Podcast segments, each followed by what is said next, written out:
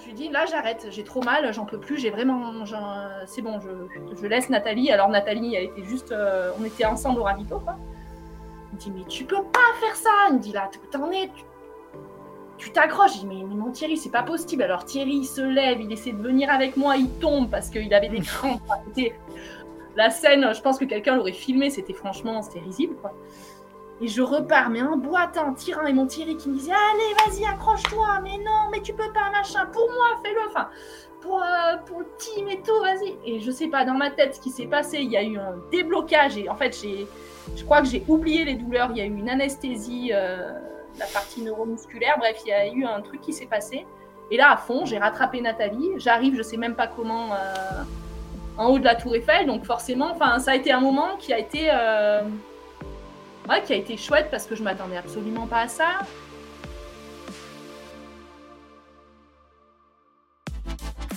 Salut à toutes et à tous, je suis extrêmement heureux de vous retrouver pour un nouveau numéro du Let's Try Podcast, le podcast consacré 100% à la pratique et à la communauté du trail running. Et comme je le dis, je le répète, ce podcast est adressé aux trailers et aux trailers, mais pas que. Toutes les auditrices et tous les auditeurs sont les bienvenus pour en apprendre plus sur notre communauté et sur notre sport à part entière.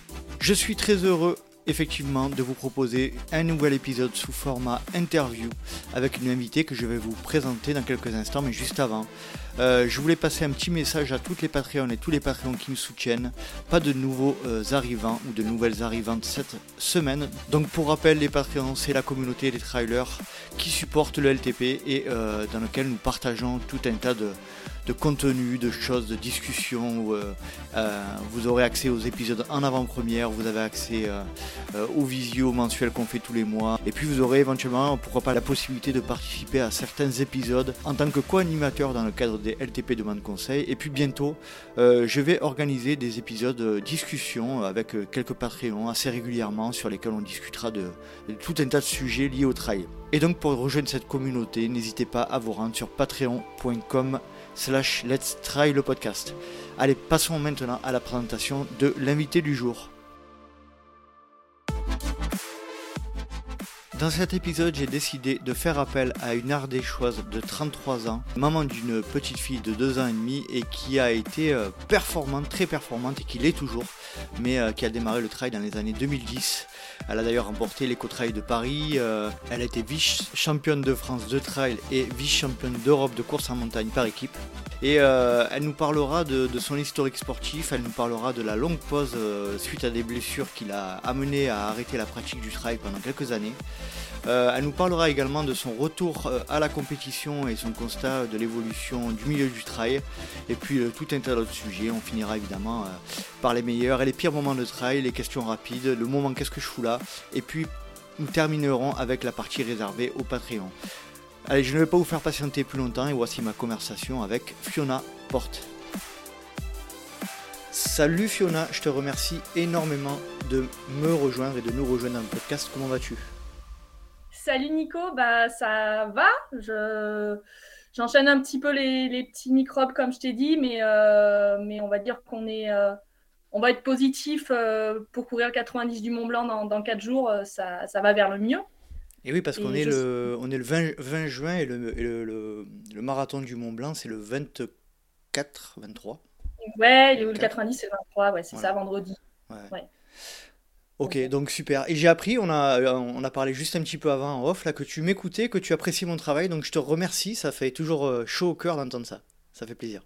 Je te félicite pour ton travail, encore une fois. C'est, c'est chouette de pouvoir écouter des, des sujets comme ça, euh, voilà, quand on est intéressé, passionné par le trail, d'avoir des témoignages de personnes, de découvrir certaines personnalités qu'on on pensait connaître, euh, mais en fait dont on se trompait un petit peu. Euh, voilà, ça nous donne des fois un, autre aperçu en fait des personnes qu'on rencontre sur les lignes de départ et, et c'est chouette. Il y a des personnes euh, voilà que, que j'ai vraiment envie en fait de connaître plus du coup parce que je les trouve inspirantes et, et c'est quand même grâce à toi parce que c'est pas sur les réseaux sociaux en fait qu'on a tout ce genre de qu'on a ce reflet des personnalités on va dire. Là ça creuse un petit peu plus et c'est vraiment sympa. Quel plus beau compliment que tu peux me faire, euh, je pense, ce serait difficile. Merci énormément pour ça. Euh, Fiona, en plus, euh, pour la petite anecdote, tu es sur Briançon, et puis là, j'étais on est en visio là, et, j'avais, j'ai mis le, t-shirt du Grand Trail de Sercheux. C'était ton domaine, t'étais prédit. Ouais, une sélection Et on, dit, et on disait que le Grand Trail de Sercheux était, était compliqué quand même. Hein. Il est compliqué, il est technique, mais il est très beau. et, et, Olivier fait un chouette boulot pour, pour maintenir un, beau parcours et sécuriser avec tout ce qu'il faut là où il faut. Allez, on va y venir. Euh, et tu sais, puisque tu m'écoutes, que voilà, on commence par le début. Est-ce que Fiona, déjà, est-ce que tu pourrais te présenter en quelques mots? En quelques mots, ben, Fiona porte 33 euh, ans, maman d'une petite de 2 ans et demi, euh, ardéchoise d'origine. Guy, euh, Guy Rangrange, si je dis pas de bêtises. Oui, après c'est mon lieu de naissance, mais euh, j'ai grandi à Vernou dans un petit bled à une heure de, de Guiran, un petit peu mhm. moins. Euh, voilà, fille d'agriculteur, assez fière de l'être. Donc euh, oui, ça m'a apporté quand même pas mal de, de, valeurs mhm. et, et, voilà, j'en suis assez assez fière. Dans, quel, domaine Dans quel domaine L'agriculture de quoi? Euh, Mon père avait des moutons.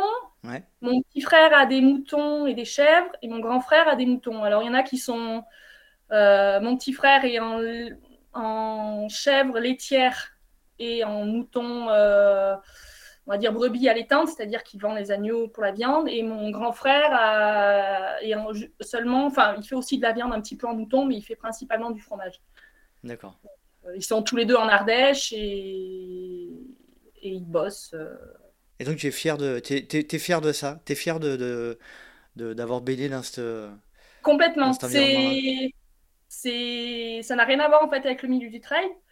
Euh, d'ailleurs, j'ai souri quand j'ai écouté le podcast où Claire Bernard disait qu'elle avait croisé un berger qui lui avait gentiment dit que en fait personne l'avait forcé à faire ce qu'elle faisait. C'est un peu c'est un peu la philosophie de mes parents et, ça m'a permis vraiment de garder les pieds sur terre euh, à une époque où j'étais jeune et assez, euh, enfin pas assez naïve, mais euh, quand tout va très vite comme ça s'est passé pour moi dans le milieu de la course à pied, si on n'a pas à côté ces gens qui sont très terre à terre et qui vont te dire t'as couru 80 bornes, ok, mais en fait, enfin c'est pas que t'as rien produit, mais te plains pas, déjà, voilà, tu as la chance de pouvoir le faire. Et puis, et puis, du travail, en fait, si tu veux dépenser ton énergie, il y a les champs, il y a, y a plein de choses à faire. Donc, euh, voilà, quand tu rentres chez toi, tu n'es pas, pas championne du monde, tu redeviens ben, ben la fille que tu étais, que tu as toujours été, et ça te ramène, en fait, à tes, à tes racines et à, des vraies valeurs. Ça te remet les pieds sur terre, en fait.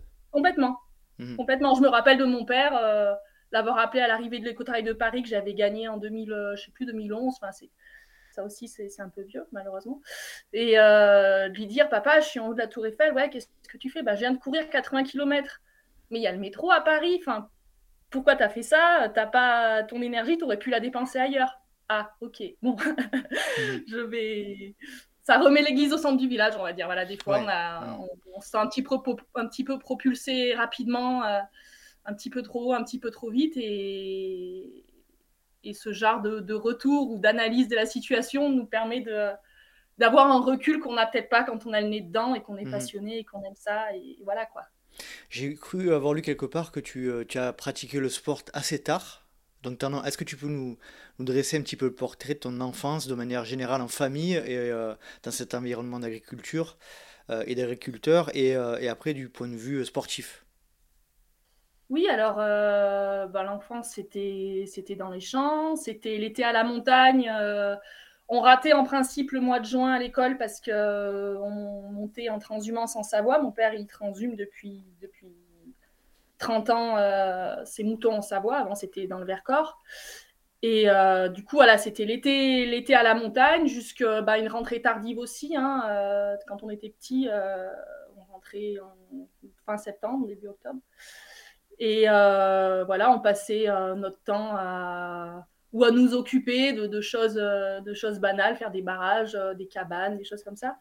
Ou alors ben, porter des filets, faire des parcs, des blocs de sel, apprendre à faire le, soin aux animaux, des choses comme ça. Donc voilà, moi j'ai grandi dans cet environnement où les vacances étaient inexistantes. je crois que je suis partie deux fois en vacances dans toute ma jeunesse, mais, mais ça m'a pas traumatisé plus que ça, puisque nous, les vacances, enfin, l'été à la montagne, c'était quand même euh, des paysans et voilà, c'était. Mais euh, oui, c'était un rythme, euh, le rythme du monde agricole, quoi. Et puis, je suis venue au trail, enfin à la course à pied par mon oncle qui était marathonien. Mhm je devais avoir 17-18 euh, ans. Et, et lui, en fait, il m'amène sur un cross au début en me disant il faut que tu cours ce cross, le cross des Nougats à Montélimar. Euh, je ne sais même pas s'il existe encore, mais voilà, c'était une petite organisation. Et j'étais morte de trouille en me disant mais je vais jamais arriver au bout du truc. Il y avait huit bornes. courir les crosses au collège, j'étais tout le temps dispensée. je me débrouillais pour être dernière. Enfin, c'était n'importe quoi. Et du coup, je fais la course, mais avec une angoisse en me disant faut vraiment que j'aille vite parce qu'en fait, euh, il va y avoir plus personne euh, et, et, je vais vraiment finir toute seule ici. Et en fait, du coup, je pars à fond et je maintiens et il se trouve que je gagne. Mais bon, après, c'était une course euh, locale, quoi, donc il n'y avait pas. Et du coup, ça m'a un petit peu mis en confiance en disant, mais en fait, tu peux y arriver. Donc après, voilà, un 10 bornes, un semi, un machin. Alors là, attends, je t'arrête, Fiona. tu, tu as quel âge là? À peu près 17 ans, tu disais? Là, je dois avoir peut-être 18 parce que pour courir les 10 bornes, 20 hmm. bornes, il faut peut-être avoir 18 euh, ans. Mais ouais, c'était voilà, c'était mes débuts, premier footing vers 17 ans, 18 hmm. ans, euh, voilà. J'aimerais euh, bien revenir, si tu veux bien, un peu plus en, avant.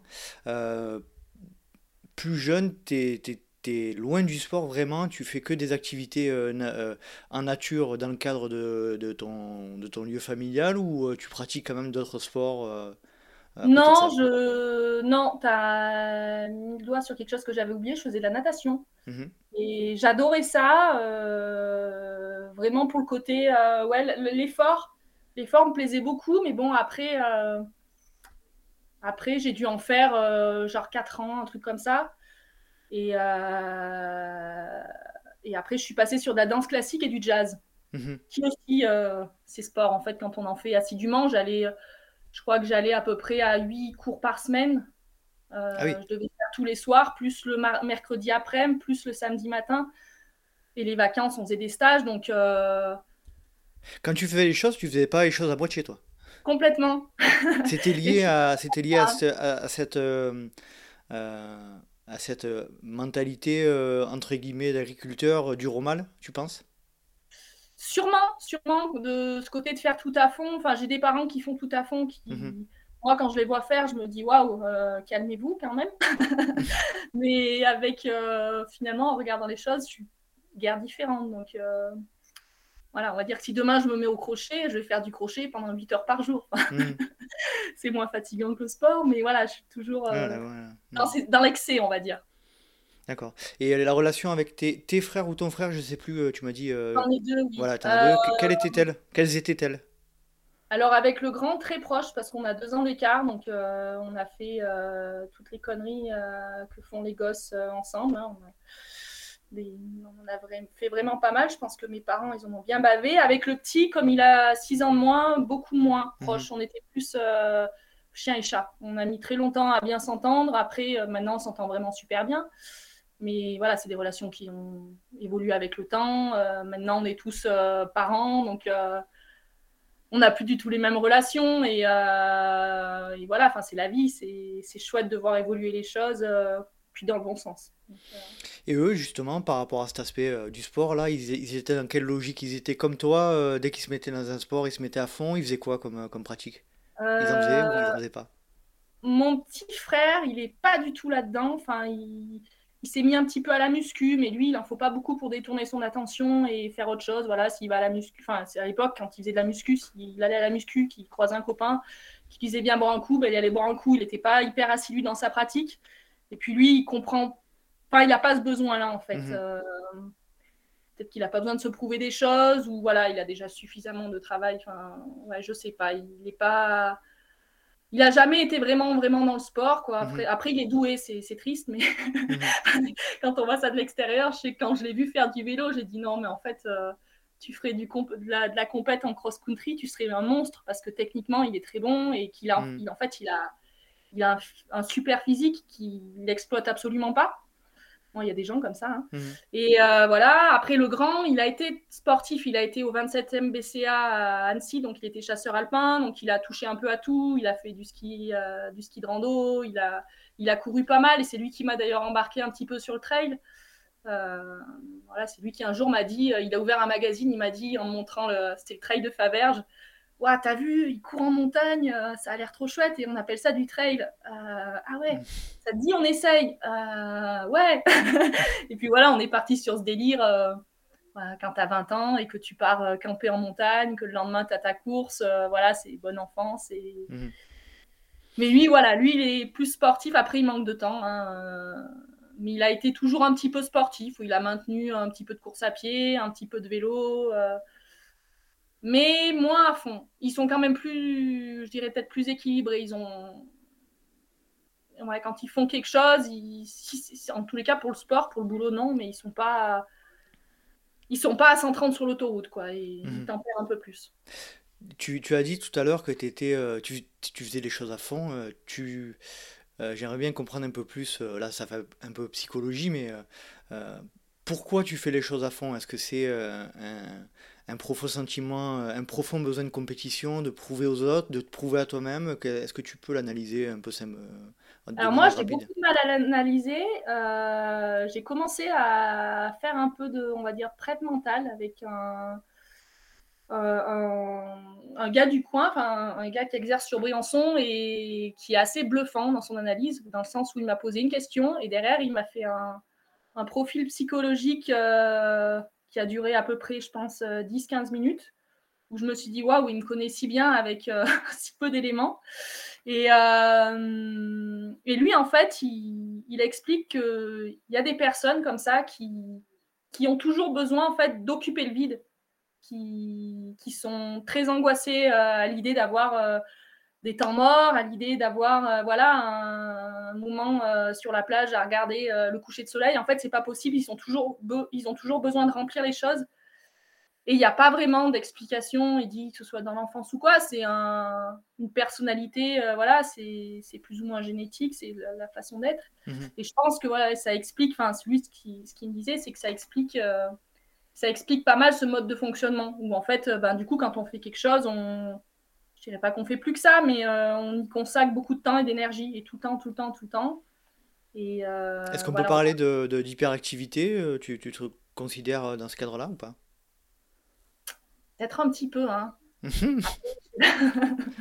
Ça existait, ça, quand, on, nous, on était, quand nous on était jeunes, ça n'existait pas trop, ça, ce terme. Oui, maintenant c'est un terme qui est quand même assez à la mode, assez tendance. Où, enfin, moi je le vois quand je travaille un petit peu dans le monde de l'éducation, tous les mm. enfants qui bougent un petit peu, mm. c'est normal de bouger pour moi quand on a 7 ans, d'avoir envie de courir, de pas supporter de rester euh, assis sur une chaise 8 euh, heures par jour. Et ben en fait, on est qualifié très vite hyperactif, alors mm-hmm. qu'en fait. Euh, c'est pour ça que pour moi, le terme d'hyperactif, j'ai un petit peu du mal avec ça.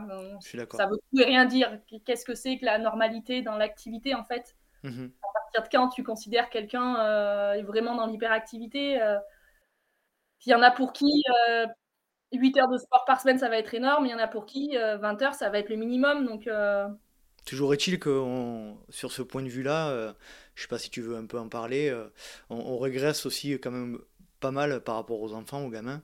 Euh, où on les laisse peut-être pas assez faire, euh, pas assez bouger, et on se retrouve avec des situations euh, sanitaires et, et d'activité des gamins qui sont pas, qui sont loin d'être au top. au contraire, toi de ce point de vue-là, au niveau professionnel aujourd'hui, toi tu es, tu côtoies un peu cet aspect. Je l'ai eu côtoyé, je vais le recôtoyer cet été puisque je vais travailler dans une maison d'enfants qui ont des, des, des, problèmes respiratoires. Donc sur Briançon, il y a des, des centres de réadaptation à l'effort en altitude. Mhm.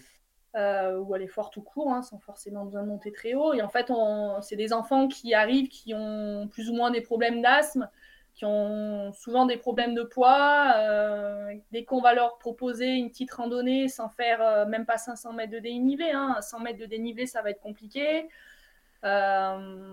c'est des, enfants qui n'ont qui pas l'habitude de bouger, qui sont en déconditionnement total et il faut arriver à trouver des activités pour les, qui vont les motiver et euh, petit à petit les faire évoluer vers du mieux. Mhm. Voilà, c'est le genre de structure dans laquelle j'ai déjà travaillé et, euh, et c'était, je vais, je vais remettre un petit peu le, me remettre un petit peu dans le bain. Donc, euh, mhm. Je côtoie un petit peu, on va dire. Tu, on, fait un petit peu l'épisode dans le désordre, hein, je laisse aller un peu au gré de, de la discussion, mais euh, euh, toi, quand, quand tu étais euh, ado, là, on va sortir un petit peu du, du côté sportif, plutôt le côté construction de, la personne que tu es aujourd'hui. Tu te voyais quoi au niveau formation? Tu as commencé, as fait quoi comme formation? Et aujourd'hui, tu, tu es dans quel milieu professionnel du coup? Je fais partie des mauvais élèves. Hein je sais plus qui c'est qui avait fait, un, avais fait un podcast avec quelqu'un qui disait dans le trail, il y a, il y a vraiment cette catégorie de, de, gens qui sont, qui sont diplômés, qui ont fait des longues études et c'est presque un complexe. C'est Sylvain Cachard, je crois, qui avait dit ça. Hmm. Peut-être, oui.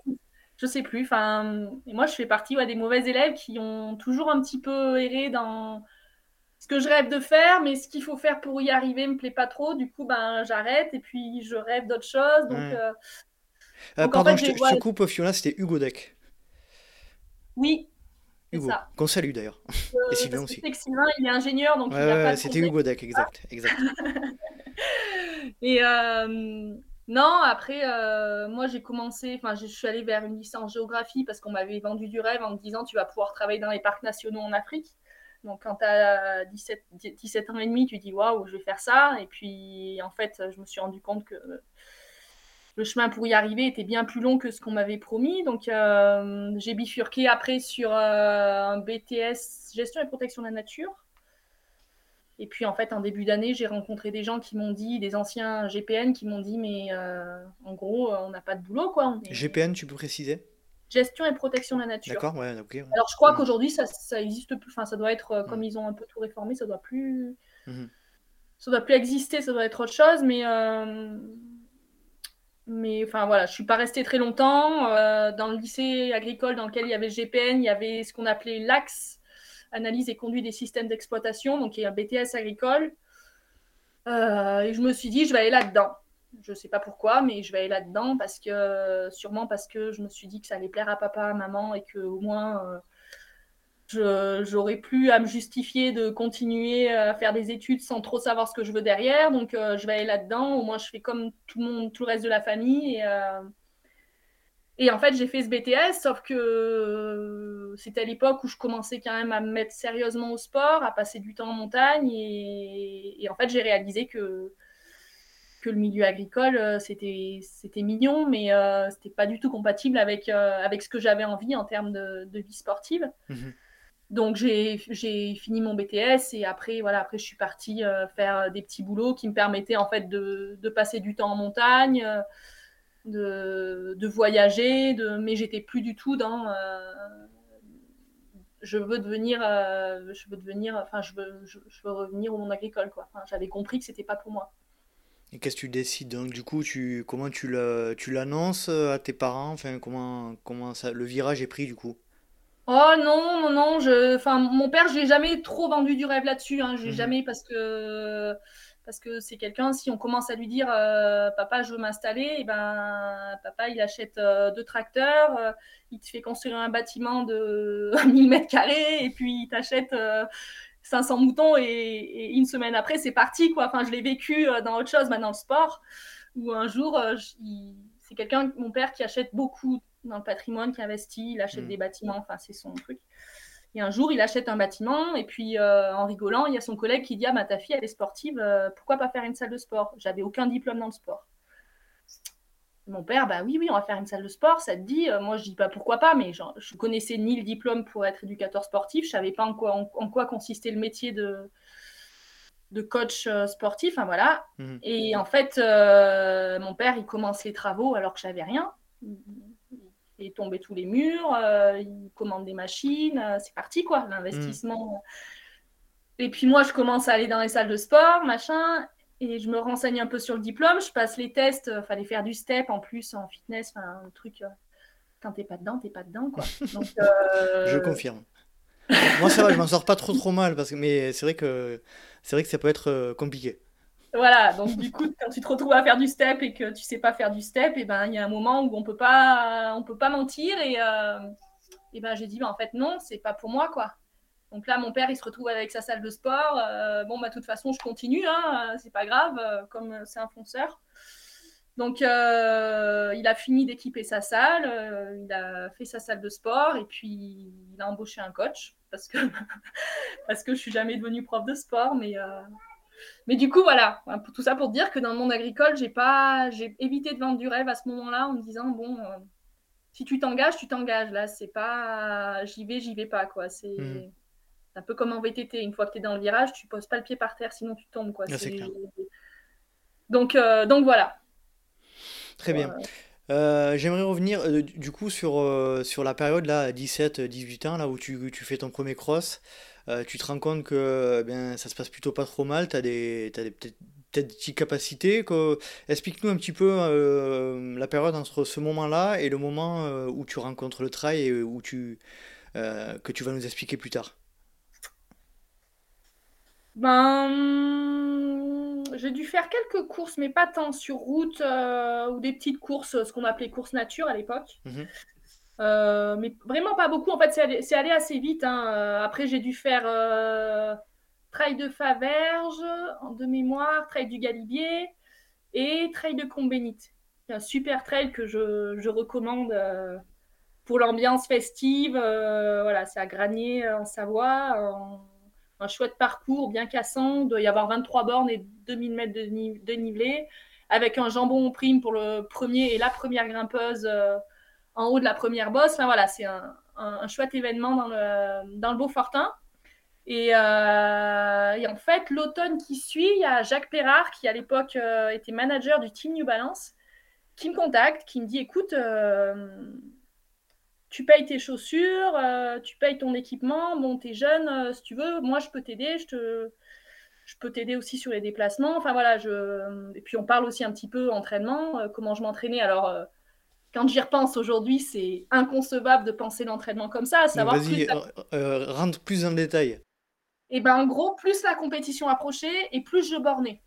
Mmh la veille ou l'avant-veille du trail du Galibier ou de Combénite, ou Trail d'Albertville aussi, j'avais fait. Non, c'était au Trail d'Albertville. On va courir trois heures avec mon frangin, qui courait à l'époque, le grand. Et en fait, notre truc, dans toutes les bosses, c'était de se mettre des grosses mines. Le premier en haut à gagner. Et du coup, on rentrait, on était mais carbo, mais euh, voilà quoi. Tu, rentres, t'en as vraiment plein les cannes, t'as fait ta grosse séance de fartlek. Normalement, t'es censé récupérer un petit peu derrière, sauf que ben le lendemain, le surlendemain, il y avait le trail d'Albertville quoi. Et je pensais que c'était comme ça qu'il fallait faire. Enfin, j'avais jamais euh, lu un bouquin là-dessus, ni je connaissais vraiment strictement rien en physio. Donc, euh, donc voilà, enfin, quand on ne sait pas, on fait et puis, et puis on voit. Hein, euh.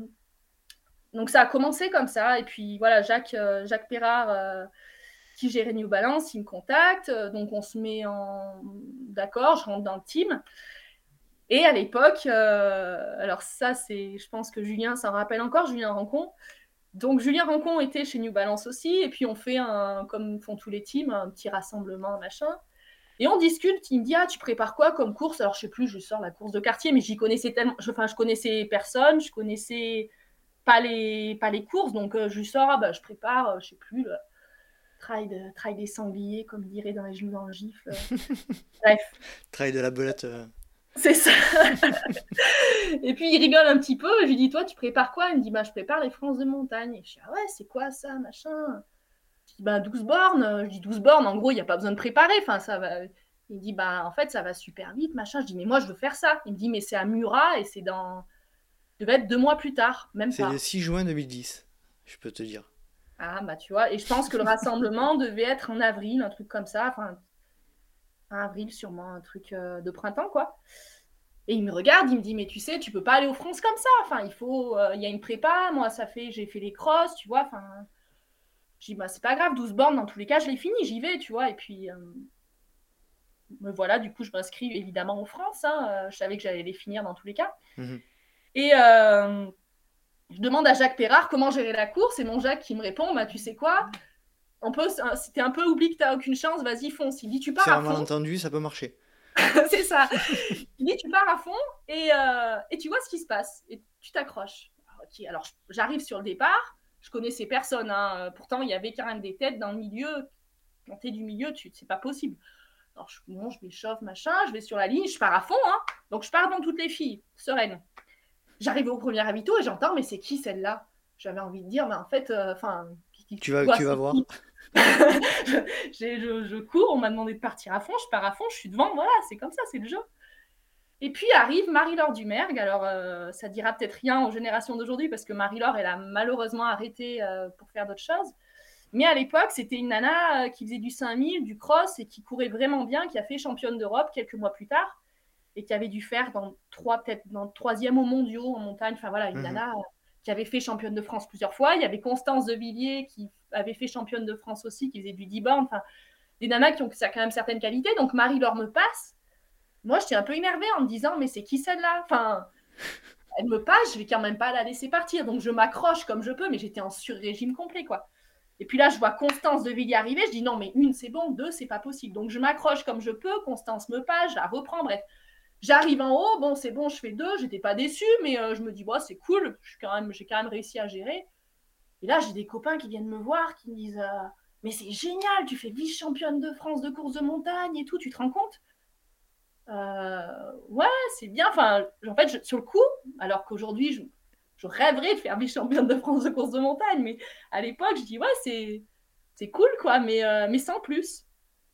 Et, du coup, voilà, c'est un peu comme ça. Après, ben, quand tu es en équipe, tu apprends très vite, hein, parce que tu vas forcément avoir des conseils sur la préparation physique, un peu plus poussé, tu vas rencontrer plus de gens. Enfin voilà, j'ai rencontré Manu Messa, ben, tissé des super liens avec ma coéquipière Marie-Laure, Constance de Villiers. Euh, voilà, c'était l'époque où euh, où il y avait plein de, enfin il y en a toujours, hein, des filles avec euh, avec de belles qualités et on a passé du temps ensemble. Donc j'ai commencé un petit peu plus à à connaître sur le sujet, quoi. Alors, que... je t'interromps. Plusieurs choses. déjà. On salue Julien Rancon qui va, qui va apparaître dans le LTP très prochainement. Voilà, donc euh, on va faire un épisode ensemble. La semaine prochaine, donc euh, il sortira deux ou trois semaines après le tien. Euh, donc ça, première chose. Deuxième chose, j'aimerais que tu m'expliques. Comment tu peux effectivement arriver à un championnat de France qui est quand même un événement voilà qui est même si effectivement peut-être en 2010 c'était peut-être pas aussi le trail était peut-être pas aussi connu et démocratisé qu'aujourd'hui mais comment tu peux te pointer à un championnat de France sans quasiment aucune expérience hein, parce que tu commences en 2009 et euh, te mettre en avant-poste et euh, faire, faire vice-championne de France et, euh, et dire ouais, sans plus. C'est, j'aimerais qu'on rentre un petit peu dans le détail de, de ta psychologie à ce moment-là. Est-ce que tu te dis, je veux aller, j'irai plus loin de toute manière, c'est qu'une étape et et je savais que je pouvais le faire ou est-ce que tu ou est-ce que c'est de la, naïveté? Enfin, c'est, c'est, de la naïveté complètement parce que mm. derrière j'avais même pas compris que je rentrais en équipe et qu'il y avait il y allait y avoir des Europes et des mondiaux et en fait je savais pas du tout ce qui m'attendait pour moi c'était une course la même que j'avais fait en, enfin un petit peu plus mais euh, euh, ben, la, masse nausière la course que je faisais euh, à l'époque une petite course de montagne à côté de mon village natal où je gagnais. Mais voilà, là, j'avais fait deux. C'était, c'était bien parce qu'on m'avait dit que je pouvais pas le faire. Donc, euh, j'avais prouvé quelque chose. Mais euh, au-delà de ça, euh, je connaissais tellement peu le milieu que je ne pouvais pas envisager quoi que ce soit derrière. Et puis, je me projetais absolument pas. De toute façon, c'est c'est pas ma façon d'être en fait de, de, me projeter sur du long terme donc mais à l'époque c'était oui non c'était c'est sympa. tu, as, tu as dit, on, j'ai prouvé que je pouvais le faire, on m'a dit que je pouvais pas le faire. C'est, est-ce que tu peux préciser un peu? Eh ben, ouais, quand, euh, quand Julien, que j'apprécie, hein, c'est un chouette coureur, et voilà. Euh, et puis il y avait tout la CO Firmini, le club dans lequel j'étais, dans lequel il a été pendant très longtemps, où il me disait, mais tu te rends compte, mais tu vas quand même euh, courir en France de montagne, alors que la VMA à l'époque, je savais à peine ce que c'était. Je mhm. démarrais juste les 30-30 et compagnie. Donc, euh, tu te retrouves avec des gens qui ont des connaissances, qui ont vraiment du bagage là-dessus et qui s'entraînent depuis des mois et qui te disent Mais euh, pourquoi tu commences pas en fait par prendre les choses dans le bon ordre? Bah, tu arrives, euh, tu mets un peu le, cheveu dans la soupe, quoi. Donc, et, et, je pense que j'avais besoin, c'est un peu ma façon d'être, hein, de pas de prouver l'impossible, mais tu vois, de, de dire, et eh ben, en fait, tu me dis que c'est pas possible, ben, rien que pour prouver que si, euh, je, j'y vais, et puis, et puis, en fait, je vais te montrer que je peux. Mais je suis un peu toujours là-dedans. Hein. Mhm.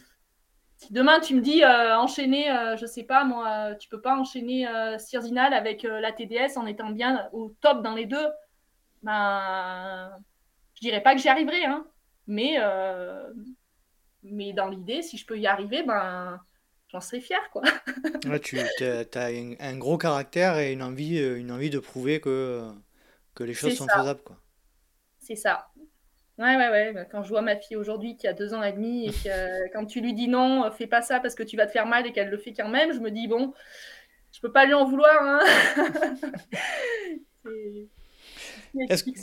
Est-ce que tu pourrais citer, euh, si possible, euh, la, dans la suite là, des années qui arrivent après ce, championnat de France, un ou deux événements sportifs liés au trail qui te, qui te viennent, là, qui, qui sont notés, qui, qui sont le plus importants pour toi?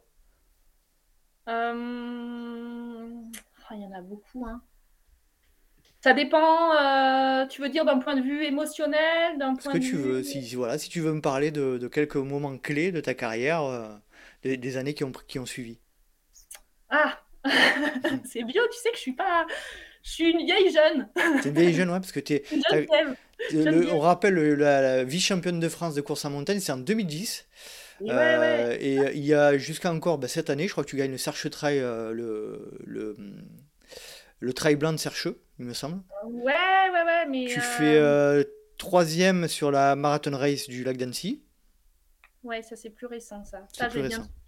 Non, mais après, il y a des, des, courses qui m'ont marqué. Il y a l'éco-trail de Paris, mais après, c'est tout un c'est pas forcément le travail en lui-même, c'est tout un environnement, comment j'y suis venue, ce qui s'est passé. Enfin, c'était des moments qui ont été assez, assez ouf parce que. Vas-y, précise, ta venue sur l'école trail de Paris, ah bah, on va savoir. de Paris, mais si Thierry Breuil il écoute le podcast, il va être enfin, il s'en souvient et il va en rire encore parce que même Olivier Guy que tu as eu sur le podcast. Euh, à l'époque, j'étais chez Adidas et euh, je travaillais le vendredi, la course est le samedi, hein, était le samedi et elle est toujours. Donc, euh, je prends le train du soir, j'arrive à minuit euh, par le métro. Olivier, il vient me chercher, Olivier Guy. Et puis, je lui dis, il n'y a pas quelque chose à manger? Il me dit, mais t'as pas mangé? Je dis, bah non, j'ai pas mangé. et on va voir le gars à l'accueil, il me file une pomme. Bon, voilà, la veille d'un trail, tu commences par manger une pomme le soir, t'es déjà pas mal tout ce qui se fait. bref. Et puis, s'enchaîne avec le gars qui m'amène dans la chambre de l'hôtel qui était tout en haut. Je lui dis, mais c'est pas possible, il y a trop de bruit, tu peux pas me trouver autre chose euh, il me dit ben entre nous j'ai la laverie en bas mais euh, c'est quand même pas hyper euh, confort quoi. Je dis mais je m'en fous, je préfère dormir par terre sur du dur et avoir zéro bruit que, que dans cette chambre qui est très jolie mais en fait j'arriverai jamais à bref. Du coup, il me met dans la laverie donc je croise des journalistes dans l'ascenseur qui me disent mais tu vas où? on va pas s'étendre là-dessus, les gars. Donc, dans la laverie, entre les linges, les étagères, les machins et tout, je dors, hein, pas trop mal. Et puis le lendemain matin, euh, donc la course part à midi. Petit-déj, euh, mon Thierry qui est toujours très carré, qui a toujours été, qui le sera toujours, hein, et euh, qui dit, je lui dis, ah, les, les ravitaux, enfin, pas les ravitaux, c'était pas les ravitaillements, le matériel obligatoire, il y a quoi dedans? Il me dit, non, mais me dis pas que t'as pas regardé. Je dis, ah bah non, mais j'ai pas eu le temps, je travaillais, enfin, tu vois, je suis à l'arrache. Tu travaillais dans quoi à cette période du coup? J'étais pionne, je crois. Oui, j'étais dans une dans une classe relais avec des enfants qui sont décrochage scolaire. J'étais éduque, euh, voilà. Enfin, du coup, je, ne cherchais pas. Si je devais travailler, je travaillais. Et après, je sais ce que j'avais à faire le week-end. Mais, euh, mais voilà, je n'allais pas prendre des jours pour, faire une course. Et euh, du coup, bah, je m'arrange un petit peu. Je trouve un truc par-ci, un truc par-là. Et puis, il me dit, mais au niveau des ravitaux, tu as prévu quoi? Je lui dis, bah. Alors, vas-y, il y en a un qui me file une barre, un truc, enfin voilà, la fille qui arrive de nulle part. Et en plus de ça, euh, cerise sur le gâteau, j'avais, j'étais blessée depuis trois mois, donc ça faisait trois mois que je faisais que du vélo. Alors ça, c'est, ça peut passer peut-être sur un trail un peu montagneux, sauf que sur un éco-trail où tu es à 13 à l'heure sur 80 bornes, en fait, euh, musculairement, trois mois de vélo... C'est pas compatible. Ah non, non, non, je crois que j'avais couru 12 bornes la semaine d'avant, juste pour voir si je savais encore courir. Et euh, du coup, ben, on arrive sur le départ, donc J'étais donc avec la team Adidas et tout. Et puis le départ est donné. Et en fait, au bout de 20 bornes, je commence à cramper, mais vraiment cramper. Hein. Le truc euh, où tu te dis, mais euh, là, j'avance plus, qu'est-ce qui se passe? En plus, ça allait vraiment vite. Hein. Je me rappelle, il y avait Nathalie Mauclair. moi, j'avais passé le premier 10 km en 38 et quelques. Donc, je pense qu'elle avait passé en 37. Enfin, elle était juste devant. Donc, quand tu pars pour 80 bornes à 16 à l'heure, ça tire un peu. Et donc, voilà, à fond. Et euh, arrive le, euh, donc le 20, je lutte, 40, je lutte encore, et arrive le 60e kilomètre, et là, mon Thierry, il avait abandonné, il avait des crampes, au bord du, chemin avec Olivier, et, et je crois qu'il y avait deux papes aussi qui avaient abandonné, au mu. Et euh, je lui dis, là, j'arrête, j'ai trop mal, j'en peux plus, j'ai vraiment, c'est bon, je, je, laisse Nathalie. Alors Nathalie, elle était juste, on était ensemble au ravito, quoi. Il me dit, mais tu peux pas faire ça. Il me dit, là, t'en es, tu t'accroches. Je dis, mais, mon Thierry, c'est pas possible. Alors Thierry, il se lève, il essaie de venir avec moi, il tombe parce qu'il avait des crampes. C'était la scène, je pense que quelqu'un l'aurait filmé, c'était franchement, c'était risible, quoi. Et je repars, mais un boitin, tirant, et mon Thierry qui me disait, allez, vas-y, accroche-toi, mais non, mais tu peux pas, machin, pour moi, fais-le, enfin, pour, euh, pour le team et tout, vas-y. Et je sais pas, dans ma tête, ce qui s'est passé, il y a eu un déblocage, et en fait, j'ai je crois que j'ai oublié les douleurs. Il y a eu une anesthésie, euh, la partie neuromusculaire. Bref, il y a eu un truc qui s'est passé. Et là, à fond, j'ai rattrapé Nathalie. J'arrive, je sais même pas comment, euh, en haut de la Tour Eiffel. Donc forcément, ça a été un moment qui a été, euh, ouais, qui a été chouette parce que je m'attendais absolument pas à ça. et puis il y avait vraiment tout le team. On était quand même assez proches et et puis, et puis mon Thierry était, était vraiment heureux et fier, quoi, parce qu'on avait, c'est, lui qui m'avait fait rentrer chez Adidas. On, s'entendait vraiment bien à l'époque, donc. Euh, donc ouais, lui, comme moi, on s'attendait pas du tout à ça, et, euh, et je le revois encore avec ses crampes, euh, en train d'essayer de me suivre quelques mètres, mais, mais avec tellement de douleur qu'il en tombait, quoi. Mais... Donc bilan des courses, pour gagner les trail de Paris, vous avez tous entendu, toutes et tous entendu, il faut faire du vélo. Il faut faire du vélo, il faut manger une pomme la veille et dormir dans une laverie. si vous avez les trois, si vous avez les trois, ça peut marcher. Si vous n'en avez que deux, ça marche pas.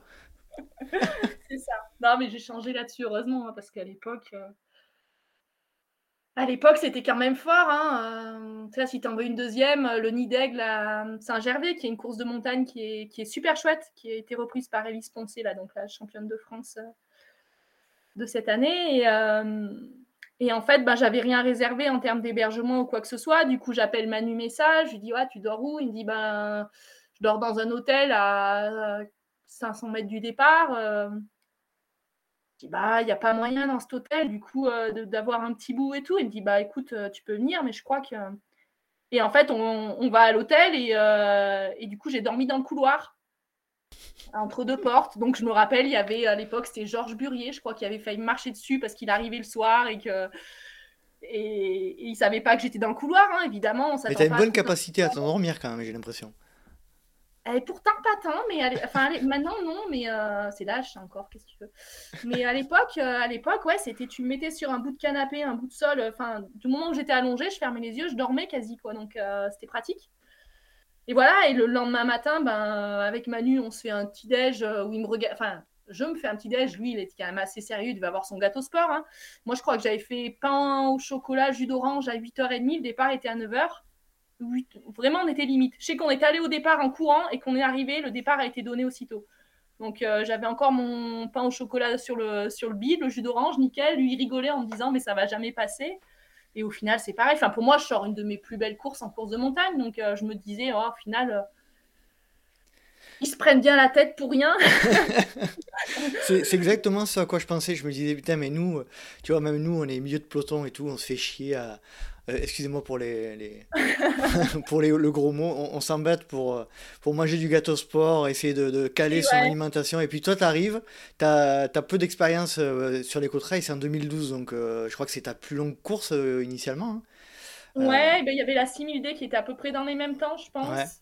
Et tu arrives et tu, voilà, tu, sans, sans préparation particulière, comment tu expliques ça en fait? Tout à, je pense, c'était à la, naïveté déjà, qui fait que voilà, tu vas, tu fais, tu, tu vois, tu réfléchis pas, tu te prends pas la tête, tu... et puis peut-être un organisme assez résistant aussi. Mais, euh, mais ceci dit, euh, ceci dit aujourd'hui, euh, je me prends la tête comme tout le monde. hein. Mhm. je pense que si je fais pain au chocolat, jus d'orange et que je vais courir un quart d'heure après, je vais pas être bien. Donc, Ça, c'est l'âge. hein. Enfin, on a... enfin, moi, j'ai C'est 40 l'âge. ans aussi. hein. Il faut, faut l'admettre. Et ouais, ouais, et puis les pareil. nuits, voilà, maintenant, je demande un peu, j'ai besoin de mon petit confort. euh, Enfin, c'est Bon, toi, t'as pas 40 ans. hein. T'es né en, en 89. Donc, t'as 33 ans. Non, non, non, mais je te dis, je suis une, euh, je suis une jeune vieille. T'as l'expérience. T'as l'expérience. Euh, raconte-nous encore un petit peu voilà, un autre moment clé de ta, de ta carrière. Là, de ta carrière. Si tu devais encore en sélectionner un. Si je dois t'en sélectionner un. Ah, Il y, a des- il y en a des beaux, hein. euh. Après des beaux moments, c'est c'est le titre euh, qu'on a eu ah bah, avec Marie-Laure euh, quand on fait vice. on, a, on a dû faire vice-championne ou championne d'Europe par équipe, je sais plus. Vice-championne, je c'était crois. plus. ouais, il me semble que c'était. On était deuxième derrière les Mm. italiennes, un truc comme ça. Mais voilà, c'est plus pour le côté émotion. Le truc où. euh, ouais, on a. Je me rappelle avoir. euh, Patrice, euh, je vais écorcher son nom, qui gérait l'équipe de France de course de montagne. Patrice. C'était Patrice, on va dire. Qui, qui m'annonce. en fait, ça faisait une boucle qu'on devait faire quatre fois. Et euh, donc, bah, tu pars à fond. Et, euh, et à chaque fois, bah, on passait devant, euh, devant les, le DTN et, et l'entraîneur de l'équipe de France. Et, et en fait, il y a un moment, je sais pas, j'étais en coude à coude bah, avec Laetitia Roux qui courait à l'époque. Euh, et puis, je passe et là, il me dit euh, Marie-Laure est en tête Et là, je sais pas, je crois que je me suis arrêtée, j'ai fait un ouais Et je suis partie à fond. Et, euh, et là, vraiment, mais je crois que j'ai tout donné, mais vraiment ce côté où tu donnes tout, mais c'est plus, c'est plus pour ta performance c'est- individuelle, c'est C'est pour les c'est autres. pour l'équipe. Mm. Et, ouais, ça avait été, je crois qu'au bout, on avait pleuré comme. euh, Ouais, non, c'était chouette, vraiment pour, euh, pour cette médaille. euh, déjà, le, le- fait qu'on ait fait deux par équipe, c'était chouette, mais il y avait le titre de Marie-Laure qui était juste ouf, parce que c'est championne d'Europe, ça arrive, que ce soit les Françaises, c'est quand même rare en course de montagne. Donc, donc non, c'était ouf. Et puis bon, les gars, ils avaient forcément bien tourné. Je me doute que Julien, je me rappelle plus ce qu'il fait, mais. Mais ouais, ouais, non, c'était chouette. Après, il y avait eu la grosse fête, euh, c'était en Bulgarie avec les Bulgares. Enfin, on avait vraiment rigolé. C'était. euh, Ouais, c'était génial pour ça. Vraiment, le côté équipe de France, c'est ce que j'avais bien aimé en course de montagne, c'est qu'il y avait une solidarité, il y avait vraiment l'envie de, de gagner des, points pour l'équipe. Et, euh, et voilà, c'est des moments que forcément qu'on retient toute sa vie. Hein. Je suis pas prête de l'oublier. Après. On en parlait avec Adrien Séguré, euh, justement, dans les derniers épisodes que j'ai fait avec lui, où on disait que, euh, effectivement, il peut y avoir des, circuits, euh, des circuits privés, des, des, courses considérées comme les Coupes du Monde de trail, effectivement, c'est ce dont on parle le plus, mais malgré tout, en tant qu'athlète, a priori, ce, ce dont vous vous souvenez le plus, ça reste malgré tout le, fait de porter le maillot de l'équipe de France et, et, et d'obtenir des résultats dans ce contexte-là. Tu confirmes? Je confirme. Après, pour moi, je dirais que trail et montagne, c'est un peu différent. C'est un peu deux salles, deux ambiances. Hmm. Euh, parce que montagne, euh, il y a quand même un gros, un gros passé, enfin historique. Euh, ça fait longtemps que les circuits existent et il y a peu de coureurs qui manquent sur les grands rendez-vous. Quand, euh, voilà, quand il y avait les mondiaux, ben, les équipes italiennes, elles étaient là, c'était les meilleures. Les équipes espagnoles, c'était pareil. Euh, sur les mondiaux, ben, il y avait les, les États-Unis, c'était voilà, c'est du gros gros niveau à chaque fois. Ce que je trouve de dommage, c'est que en trail, c'est qu'il n'y a pas cette représentation. Y a, on sait très bien, enfin voilà, on va pas se on va pas se voiler la face. À un moment, quand on fait un championnat du monde et que et qu'il manque des Kylian Jornet, qu'il manque des Jim Wamsley, qu'il manque, euh, enfin il y en a, il y en a tellement qui manquent Mhm. à l'appel et qu'on voit sur les Golden Trail. Trouve ça, je trouve ça un peu dommage pour la discipline. Enfin, qu'on n'arrive pas plus à fédérer et que, que vraiment sur des, des gros événements, euh, il y ait pas. On y arrive dans les, dans les circuits privés, effectivement, mais euh, sur les championnats du monde, on est, pour moi, on est encore loin d'y être. Enfin, voilà, quand on regarde un petit peu les, les, les, les index UTMB ou Quotitra, enfin, Mhm. des coureurs, on... Bah, les dix premiers, chez les filles, il y a Blandine Mirondelle qui est bien classée au niveau international, mais si on regarde le reste, Mode Matisse, en trail, on ne la voit pas sur les championnats du monde. Mhm. C'est voilà, après c'est des choix à faire, c'est le choix d'un la carrière d'un athlète vers où il met ses priorités, mais et voilà, pour moi, autant porter l'équipe de, le, maillot de l'équipe de France de course de montagne, ça avait vraiment une signification en termes de par rapport à l'histoire de la discipline, aux athlètes que j'ai rencontrés. En trail, j'ai moins ce regard-là parce que je trouve qu'on peut autant. Bah après, c'est personnel, hein, on ne sera pas tous même, euh, du même avis et tant mieux. Mais euh, je trouve que voilà, quelqu'un qui va faire deux à Zegama, pour moi, ce sera, euh, ça vaudra largement un, vice-championne du monde de trail. Mhm. Après. Intéressant. Intéressant au point de vue du coup, bah oui, toi tu le, tu le vis, hein, donc encore une fois, on, en parlait, c'est, vraiment difficile pour, pour les instances et, et, puis pour le monde du trail de s'y retrouver, enfin pour de manière générale le monde du trail de s'y retrouver, parce que ça part un peu tout azimut et, et c'est délicat. Toi, toi, de ton point de vue, là, tu as commencé en 2009, tu es encore, es encore performante, comment tu as vu évoluer ce monde du trail de manière générale? Euh, alors ça a été assez bizarre parce que j'ai quand même eu une coupure hein, de quelques années et en fait j'ai eu l'impression d'être projetée un petit peu dans un autre monde entre le moment où je suis partie parce que je m'étais fait les croisés, que je me blessais tout le temps en 2013 mhm. et je suis revenue euh, un petit peu en 2018 mais euh, vraiment pas ouais Ouais, t'as fait, as fait une course en 2016, un 17 bornes. 2017, t'en fais deux, euh, des, un 20 et un 33. Donc on voit que ouais, es... en 2018, pareil, t'en fais deux. On voit que t'as une grosse période. Hmm. Après, j'ai eu un peu un syndrome de surentraînement, on savait pas trop ce que c'était, qui m'a un petit peu pendant deux ans euh, maintenu, euh, maintenu à l'écart du milieu compétition, on va dire, du milieu de la compète. Et euh, bah, après, il y a eu le Covid, hein, évidemment, comme, comme tout le monde, j'ai pas pu, pas pu refaire des courses en 2020, 2021 un peu. Et ouais, entre les deux, ben, ça fait bizarre, dans le sens où moi, le milieu dans lequel j'ai grandi, enfin, dans lequel j'ai fait mes premiers apprentissages dans le trail, bah, c'était l'époque des modes Gobert, Sandrine Motoros, Stéphanie Duc, bah, Thierry Breuil, enfin voilà, il y avait des têtes connues depuis, depuis pas mal d'années. Et, euh, je suis partie, je suis revenue. Je me rappelle au Trail du Ventoux, là, euh, il y a l'année passée, je me suis dit, mais euh, c'est quand même fou parce que tu connais plus personne et plus personne te connaît. Et bah, tu te sens vachement à l'écart. Et il y a ce côté aussi réseaux sociaux qui a explosé en moins de 10 ans où bah, au début, tu te dis waouh, euh, va falloir que je me crée un compte Insta en fait. je veux savoir ce qui se passe et, euh, et voilà. Et puis. je te coupe, Fiola, mais tu avais quitté vraiment le, le monde euh, vraiment du trail pendant toutes ces années où tu étais quand même, tu avais quand même un œil dessus? Je l'avais quitté. Après, euh, j'ai gardé un lien avec Jean-Louis Ball, qui était mon entraîneur, qui l'est, enfin, qui l'est encore un petit peu, qui nous donne, on va dire, des grandes lignes au niveau entraînement et qui lui est un passionné, euh, voilà, donc euh, bah, comme je l'avais de temps en temps au téléphone ou qu'on se voyait, bah, il me disait un petit peu ce qui se passait ou voilà, il allait me dire, bah, ah, je prépare, euh, bah, j'aide tel athlète à faire ça, t'as vu,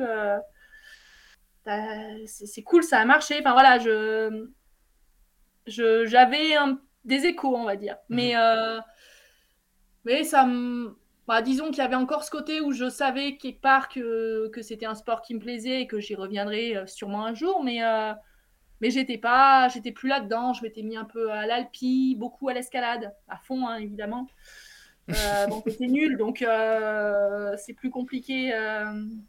c'était assez compliqué pour moi d'admettre que je pouvais passer des heures et que je resterais toute ma vie dans le CISA. Donc il y a un moment où je me suis dit en fait arrête fait du, trop du mal.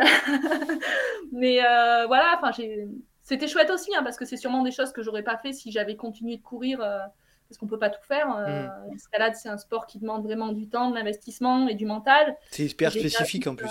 c'est très spécifique. Mm. Et j'ai bien vu quand j'ai voulu grimper là, en m'étant remis à la compète ces dernières années, ben l'énergie que je mettais dans la course à pied, ben, elle était plus disponible pour l'escalade. Mhm. Et, mentalement, c'est très très dur. Enfin, il y en a qui arrivent à mode combarieux, ils arrivent très bien à grimper, à courir. Euh.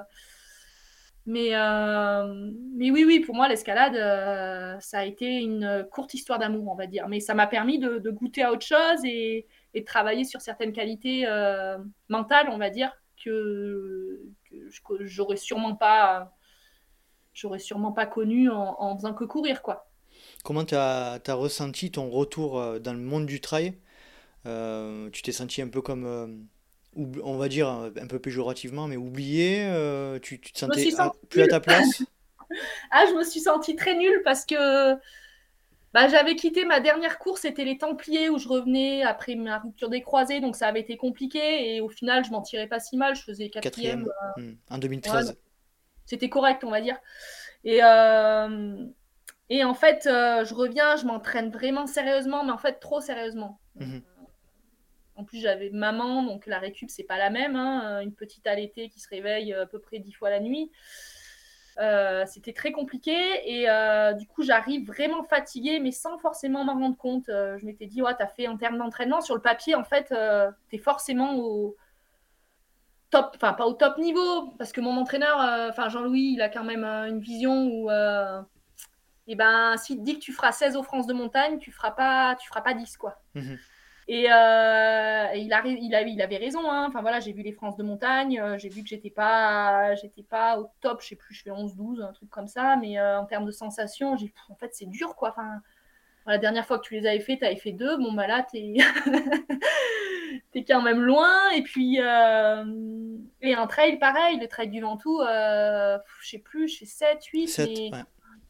Ouais, je me c'est pas normal quoi. Enfin, il y a un truc qui va pas quoi. Et puis vraiment, ce truc de pas arriver à accrocher, enfin devant, euh, je sais pas, Blandine, elle doit mettre une demi-heure, j'en sais rien, mais truc où tu te dis, je veux bien quand même, mais il faut pas déconner, là, il y a un peu de respect, quoi. T'as as euh, senti que de, de ce point de vue-là, quand tu fais l'analyse, à ce moment-là, tu te dis quoi? Tu te dis, ça a vachement progressé euh, en mon absence, entre guillemets, ou tu te dis, c'est à toi de... Ça avait progressé pendant mon absence et j'avais régressé. Mhm. Il y avait vraiment les deux. Euh, je pense que voilà, en termes d'entraînement, maintenant, l'entraînement croisé, il n'y a plus rien à prouver. Tout le monde euh, fait du vélo, du ski, du, voilà. Et on a très bien compris que pour développer euh, des qualités, ben, c'était primordial. après, vraiment, oui, je pense que il y a eu du progrès euh, dans ce qui s'est fait, mais moi, euh, le fait de plus courir, euh, d'avoir pris du poids aussi, j'ai quand même pas mal pris, de, pris du poids pendant ces années. Après, j'ai un passé d'anorexique quand j'étais vers les 16, 12, 12, 18 ans, on va dire, à peu près. Donc, quand on arrive, qu'on est poids plume, et puis qu'entre-temps, bah, heureusement, heureusement, hein, je je vais surtout pas cautionner ce, ce milieu de la meilleure extrême qui fait quand même assez peur. Et, mhm. voilà. Et euh, du coup, bah, j'en suis sortie, c'est très bien. Mais du coup, euh, courir euh, quand on fait 48 kilos et courir quand on en fait 55, 56, c'est pas la même. quoi. Et on a beau essayer de compenser en développant de la force, forcément que c'est plus compliqué. Donc voilà, aujourd'hui, je dois m'entraîner beaucoup plus que ce que je m'entraînais il y a 10 ans pour sortir les mêmes résultats. Donc il y a, y a, sûrement la variation de poids, il y a, je sais pas, peut-être l'âge, enfin il y a, y a, plein de facteurs, hein, mhm. mais, euh, mais voilà, donc le retour a été euh, très dur. Très dur parce que je me suis sentie vraiment. Euh, je pensais retrouver quelque chose que je connaissais et que voilà, qui me tenait à cœur, et je me suis retrouvée dans, dans quelque chose de différent. Dans, je me suis dit, bon, ben, c'est chouette, mais en fait, c'est pas ce à quoi tu t'attendais, c'est plus ça. Et, et j'ai vraiment fait un, un, travail sur moi en me disant, ça sera plus jamais ça. Il va falloir t'y faire. Et euh, voilà, après, euh, avec le temps, ben, j'ai fini par recréer des liens avec certaines coureuses et à me dire, ben, en fait, euh, voilà, c'est pas parce qu'elles sont nouvelles que, que ça peut pas ça peut pas être chouette aussi. Hein, mais, mais sur le coup, ça fait toujours bizarre de se dire, purée, elles sont où les copines eh Et aujourd'hui, bon, on voit quand même que tu, que tu remportes le Grand Trail de Serpenson, euh, le format 80, l'éco trail de, de l'Isoar, le Search euh, Snow Trail. Tu fais troisième sur la Maxi Race. Euh, on ne peut pas parler réellement de, de, niveau, de niveau dégueulasse, quoi.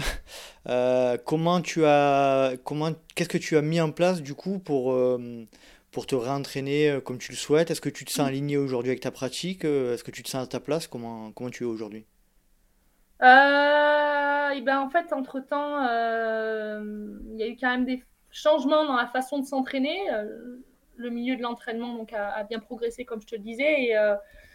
Et, voilà, et Jean-Louis qui, qui, cerne un petit peu, qui cerne bien les, ce qui se passe et ce qu'il faut faire. Et, les qualités à travailler pour préparer les courses, euh, il m'a pas mal aidé. Et, euh, aujourd'hui, je fais beaucoup de ski d'hiver, mhm. Beaucoup de ski de rando. Et en fait, euh, on part un petit peu du principe que pour préparer, on prépare l'été et l'hiver. Mhm. Que c'est pas de faire un bloc au mois de juin qui va nous rendre, qui va nous rendre fort au mois d'août, mais qu'il faut voir ça sur, sur une saison, voire plus. Mhm. Du coup, euh, du coup voilà, je fais beaucoup plus de travail de force euh, qu'avant. Euh, j'ai arrêté hein, la VMA parce que je suis nulle et que mentalement c'est dur et que voilà, je. T'as arrêté la VMA J'ai arrêté la VMA. ah bon. J'y suis arrivée. Dis-nous en plus. Alors, tu es nul, d'accord.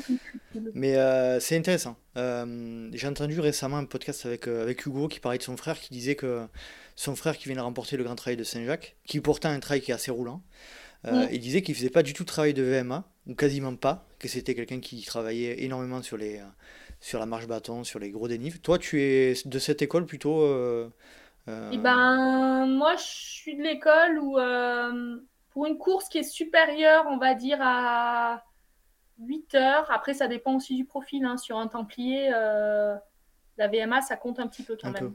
Au moins le tempo. Mais euh, voilà, arriver à dérouler sur le plat, c'est quand même important. Après, euh, quand tu t'engages sur un 90 du Mont Blanc qui est là, ou une TDS qui est dans, un mois et quelques, deux mois et quelques, et eh ben c'est pas des qualités qui sont primordiales puisque tu vas tout le temps être, euh, je sais pas, tu vas être à, tu cours à 75, 80% de ta max. Mm. Donc ta VMA, elle a quel intérêt euh, Plus tu augmentes la distance et moins la VMA prime. Forcément, si tu veux faire de la course de montagne et être bon, là, tu seras obligé de passer par, mm-hmm. par du stade à un moment, hein. enfin du stade de ce que tu veux, du fractionné sur route. Euh. Mais il y aura forcément des. Après, je fais de la VMA en côte. de la VMA, on va dire. VMA ascensionnel. Ouais, mais euh, c'est plus pour garder un petit peu de dynamique au niveau des pieds, mais euh, voilà, c'est pas les 200, 300, tous ces trucs-là. Euh, plus du tout. plus du tout. Le dernier, la dernière séance que j'ai fait, ça m'a démonté le pied. C'était au mois de février où j'ai dit oui à une copine alors que j'avais pas couru parce que je ne cours pas l'hiver, je fais du ski et mmh évidemment, ben, on me dit allez, viens au stade, on se fait une VMA. Je dis oui. Et puis elle, elle en faisait un peu plus que moi. Donc on a fait une belle séance. Et, euh, en fait, je suis sortie de là. J'ai traîné trois mois des douleurs aux pieds qui m'empêchaient de, courir. Donc euh, là, j'ai dit non, on peut arrêter avec ça. On n'est pas fait l'un pour l'autre.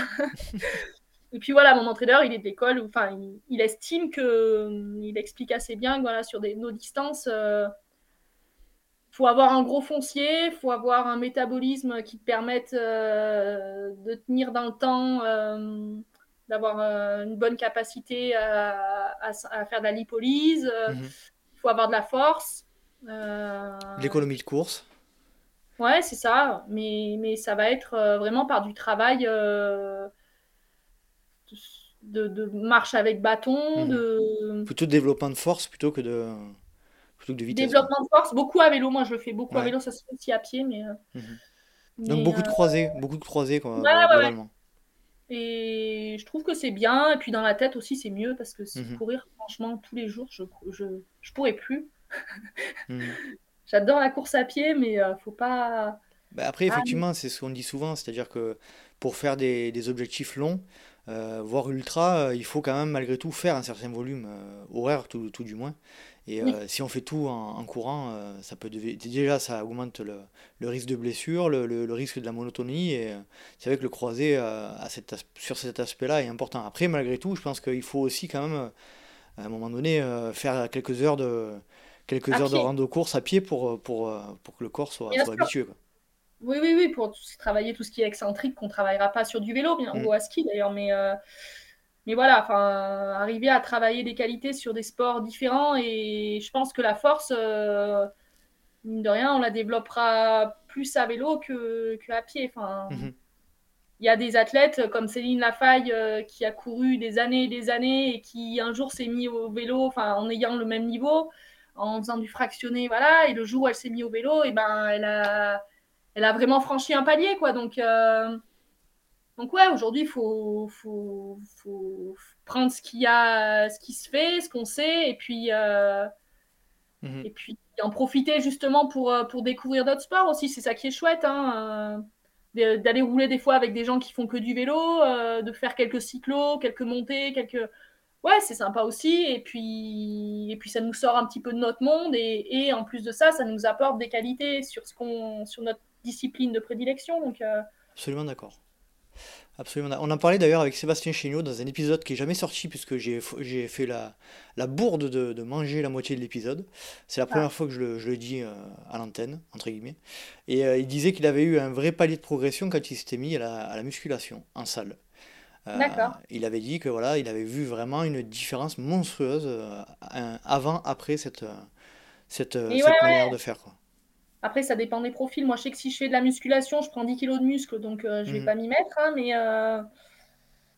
j'en ai déjà fait, j'ai bien vu. Donc non, mais c'est sûr que voilà, arriver à, se faire plaisir sur des vélos, sur du vélo ou du ski, c'est c'est chouette quoi. moi, je suis vraiment contente de poser mes baskets quand il y a de la neige et de me dire là, tu fais autre chose quoi. Euh, Alors, question euh, compliquée. Si tu euh, ne devais retenir qu'une seule qualité qui te permet de performer par rapport aux autres, ça serait laquelle? Une seule qualité? Une qualité déjà? D'où ça vient? Le dépassement, peut-être. Psychologique, alors. Ouais. Je le vois, ouais, ouais des fois sur des courses où, je suis vraiment là, je le vois surtout en ayant eu ma fille. Hein. Mhm. Des courses où c'est dur dans la tête parce que j'arrive, je suis vraiment fatiguée parce que ça fait des nuits que je dors peu, voire pas la veille de course. Et euh, je te dis, j'ai vieilli. Avant, je dormais, maintenant, je dors plus. Ah je, vois, je, vois, je, vois, très bien. Ah ouais, tu prends le départ et tu te dis, mais en fait, j'ai juste une envie là, c'est d'aller me coucher. Ben, et, tu te fais, euh, enfin, je sais plus quelle course c'était, où je me suis fait entorse, je me suis mis trois gamelles et j'ai dit, allez, vas-y, accroche, accroche, accroche. Et en fait, j'étais vraiment au bout du bout du bout, mais voilà, après, euh, arriver à penser à autre chose et à se dire, je dois y aller, je dois y aller, je dois y aller, j'accroche, j'accroche. Et, et, ça fait, je pense que, ouais, c'est une... pour moi, c'est la qualité qui peut m'aider à, à jouer un peu plus, qui va jouer un peu plus en ma faveur, quoi. Après. Euh. D'accord, parfait. À l'inverse, une qualité que tu souhaiterais améliorer Une seule. C'est pas les descentes. Ah, tu vois, tu Là, ça prouve que tu m'écoutes parce que j'en ai marre en fait que tout le monde dise je, je veux m'améliorer en descente. Bon, après, comme disait je sais plus qui, euh, à un moment donné, c'est relatif aussi. Hein, quand euh, quelqu'un, un trailer, elle dit je, je dois progresser en descente, c'est toujours bien évidemment par rapport à, par rapport à quelqu'un d'autre de son, de son niveau. Ouais, non, mais moi, c'est pas, pas là où je perds vraiment. Là où je perds, c'est sur du plat. Mhm. Le, le, plat. Euh... c'est un VMA, un VMA. ouais, voilà, si je travaille pas, il va pas venir à moi. Hein, mais, euh... mais, ouais, non, c'est euh, là, c'est vraiment la. Enfin, même mon entraîneur, des fois, il regardait mes temps, il me disait, mais comment c'est possible d'être aussi nul en VMA et de sortir une place comme ça sur la course? Où tu es avec des nanas qui vont qui vont à l'entraînement sortir une 15 au 400 et toi tu es en une 30 bah, voir tu es devant bah, bah, je sais pas je suis nulle, je suis. c'est inexplicable. Heureusement, on ne peut pas tout expliquer en entraînement. Euh, Donc ta force, malgré tout, ça serait quand même, euh, pour en revenir à la question d'avant, ça serait quand même la, la capacité à, à, encaisser du dénivelé, euh, ta puissance peut-être alors. Ouais, ouais, ça, je pense que je, je, suis pas trop mal, on va dire. Mhm. Est-ce que tu peux, alors là pareil, là c'est la série des questions un peu compliquées, est-ce que tu peux nous donner ton plus beau souvenir de trail, s'il y en avait un à retenir? Ah non Pourquoi? Bah, tu le ah, sais. Hein. Tu m'écoutes en plus, donc tu voilà. Ouais, ouais, je sais. Mais je sais pas pourquoi cette question, je sais pas, je me suis même pas posée. euh... Un souvenir de trail? Ah, Faverge. Ah, Faverge, était chouette, mais il y, en a, il y en a tellement des chouettes, mais on va dire Faverge avec la pubalgie, à boiter pendant 40 bornes et trouver ça quand même trop chouette, mais euh, ouais, c'était en quelle année ça, du coup? Ah, c'est vieux, c'était. J'avais... Mais j'avais. De toute façon, j'arrivais pas à courir. Euh, c'était les premiers 2010, un truc comme ça. C'était les premiers trails. et voilà, enfin. C'est le plus beau parce que t'as, t'es allé, ju- t'as, t'as- comment dire, t'as, t'as dépassé ta souffrance. T'es- C'est quoi qui t'a, qui le rend le plus beau celui-là? Parce que t'as quand même des, des- un sacré palmarès de manière générale, donc. euh, C'était avec mon frangin, déjà, on avait fait une belle soirée. euh, on avait, ouais, un bivouac chouette en montagne. Et, Mhm. euh, puis c'est le seul trail où il a été devant, donc euh, c'était chouette.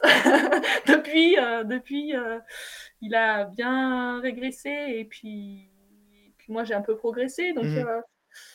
non, non, c'était. Ouais, il y avait ce côté où je suis partie. De... Ça faisait... En fait, je boitais depuis des mois et des mois, mais vraiment un truc atroce. Et je m'étais dit, bah, maintenant que tu as... dit que tu le faisais, tu le feras. Et euh, non, c'est le 28 que j'avais fait, c'était pas le 40.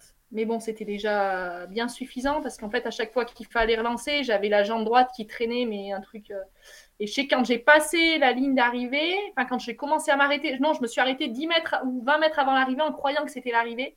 Et les mecs, ils m'ont tiré jusqu'à l'arrivée parce que j'arrivais plus à marcher une fois que tu t'es arrêté. Euh, le muscle, il avait dû se tétaniser. Enfin, ça me faisait un truc qui descendait dans le genou atroce.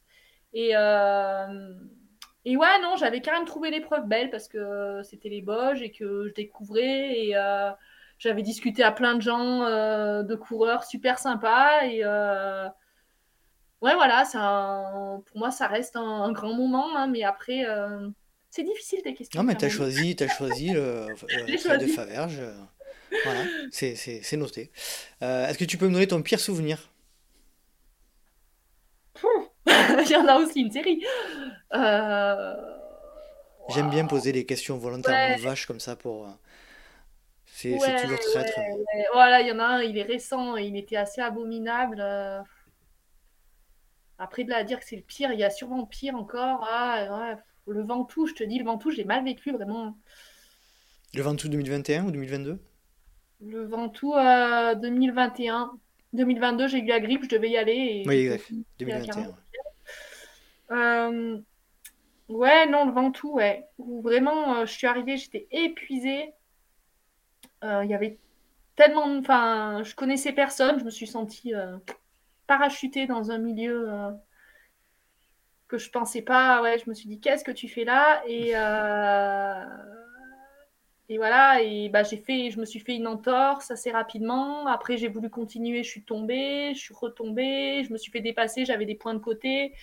Voilà, mais j'en ai quelques-unes comme ça. hein. J'ai pas mal de, pas mal de, de courses où quand même j'étais pas au top du top. hein. Pourrais Mais là, ce qui te revient, c'est le trail du Ventoux, quoi.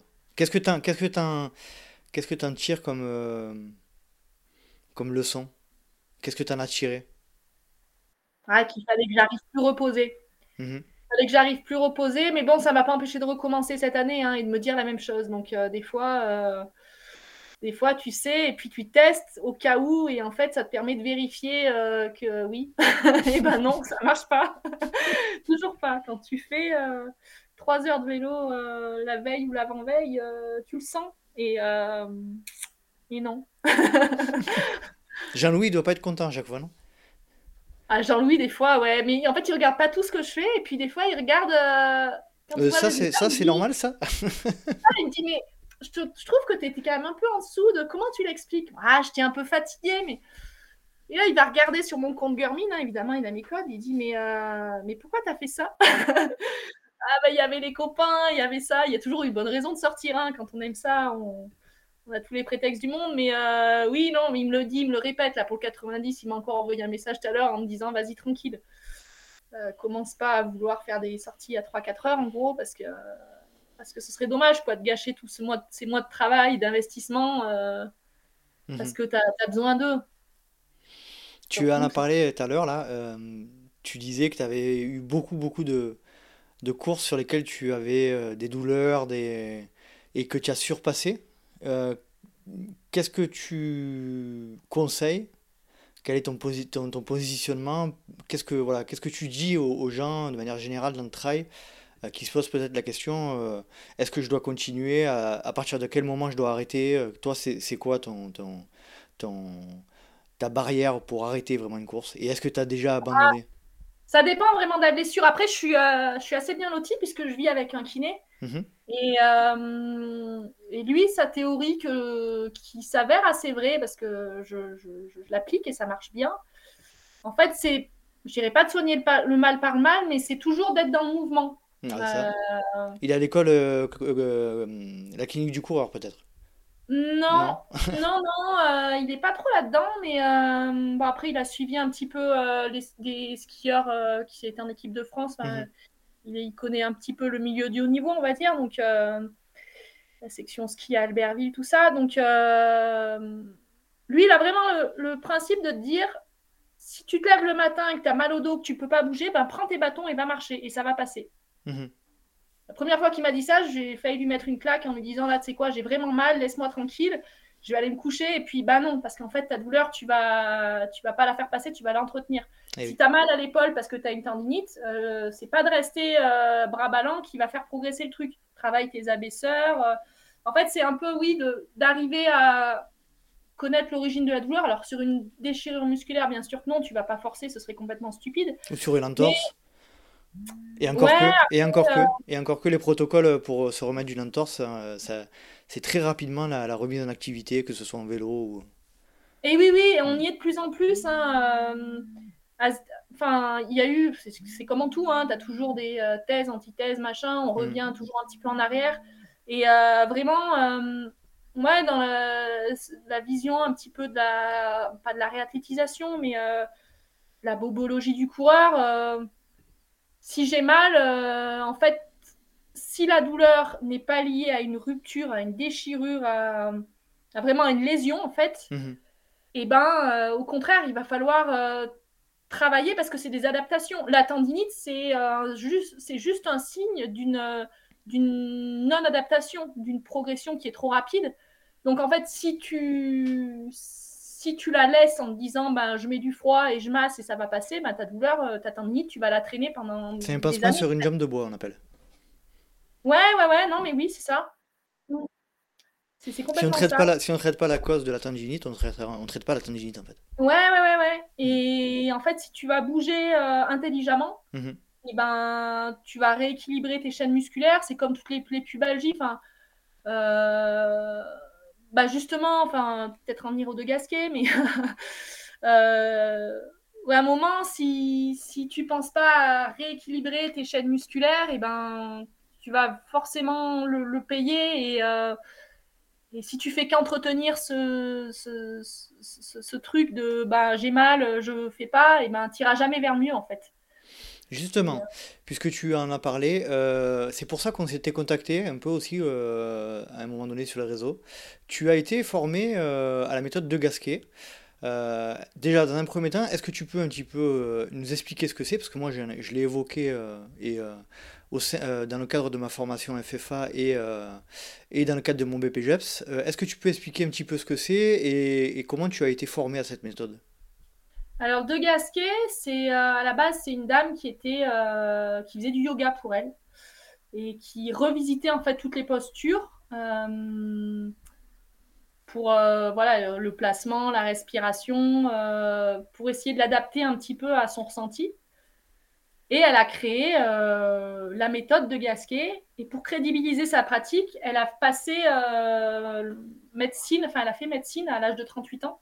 Parce qu'elle s'est dit que si elle voulait euh, que les gens y, croient un petit peu en elle, et eh ben, il fallait qu'elle ait un, bagage un peu plus scientifique que pas juste s'appuyer sur du vécu.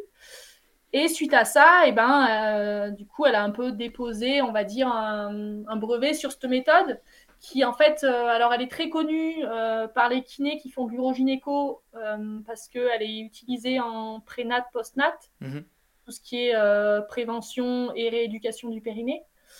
Et, elle a sorti un livre qui s'appelait Arrêter le massacre. Me semble Arrêter le massacre. Elle a aussi sorti un livre qui est euh, pas arrêter de courir, mais un truc genre euh, stop, euh, stop à la course à pied ou un truc comme ça, parce qu'elle est, elle est assez.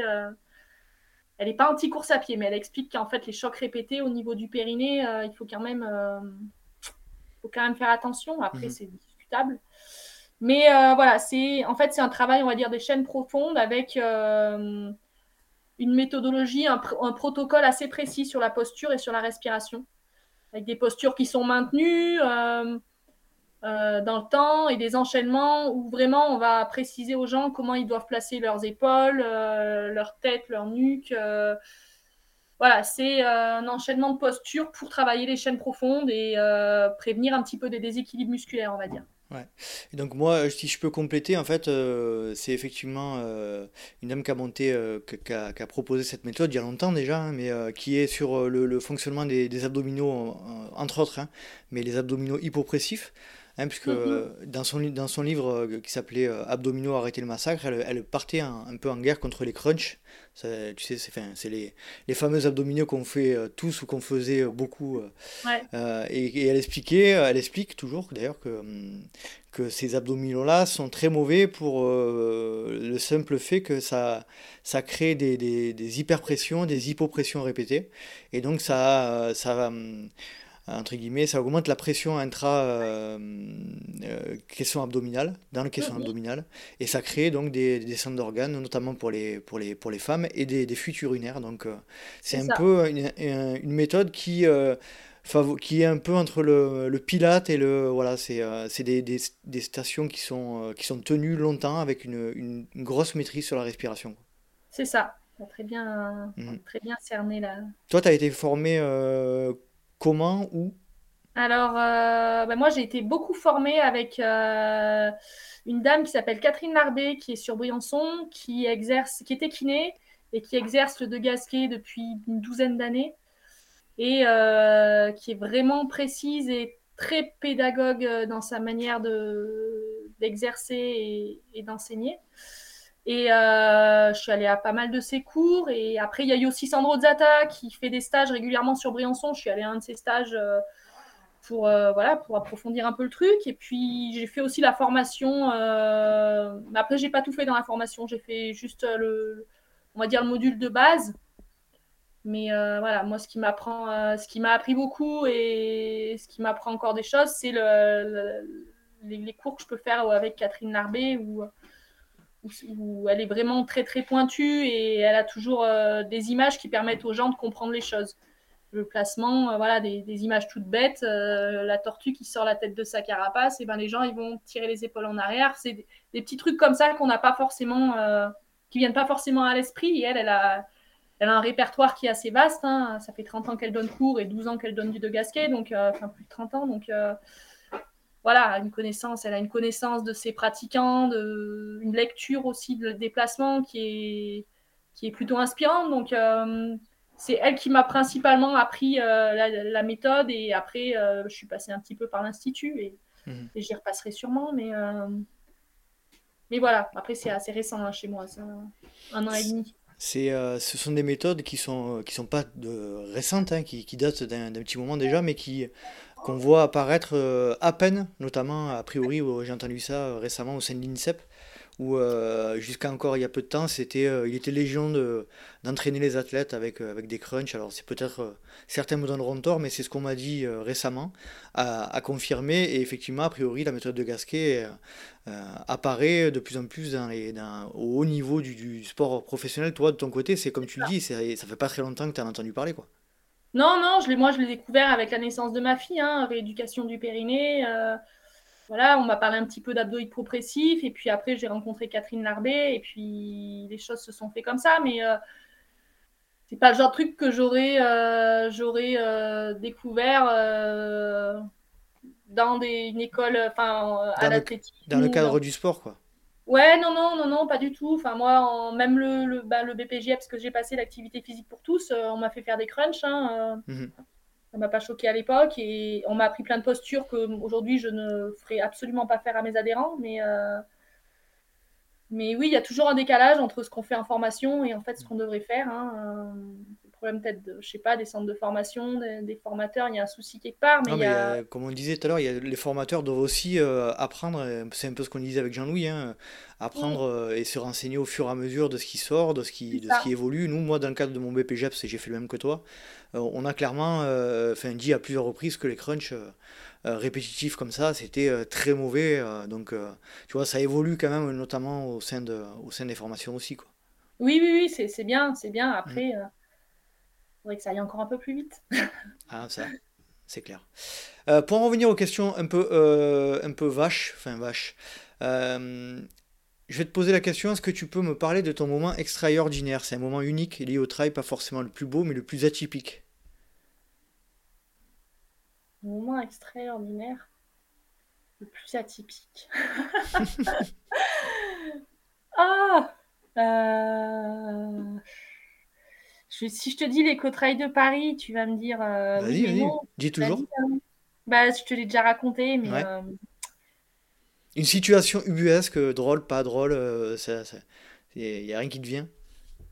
il y en a plein. Après, tu vois, si je te dis, euh, quand je suis allée à Millau euh, faire, euh, je sais plus, le trail du viaduc, ou bah, c'est Jean-Louis qui m'a amené. euh, je bossais le vendredi, la course était le vendredi soir. Je suis arrivée, en fait, euh, genre cinq minutes avant le départ. J'avais mon gros sac euh, de campement avec euh, tout mon bazar. J'ai vu Olivier Guy, team manager euh, du team Adidas. Je lui ai en gros balancé mon sac et je me suis rendu compte que j'avais pas de frontal pour une course nocturne. Donc j'ai regardé Jean-Louis, il m'a dit bon, ça va, ça. Ouais, du coup, il m'a prêté sa frontale et euh, je suis partie. Euh, ça, quoi.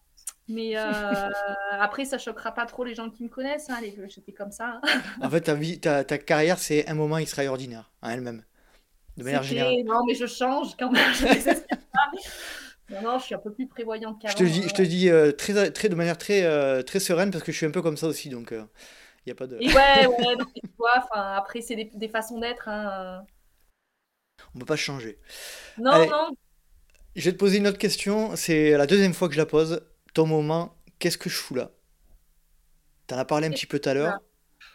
Ouais, il y a eu. Bah oui, il y a eu. euh, Ouais, il y en a eu plusieurs. je. Les passerelles de Monténard l'année passée. Qu'est-ce que je fous là? Bah oui, bah Fred, il m'avait appelé. Quelle idée. Euh, en fait, euh, je fais le marathon du Mont Blanc et derrière, une semaine après, il y avait les passerelles de Monténard qui étaient sélection pour les mondiaux de trail qui n'ont pas eu lieu, mais bon, bref.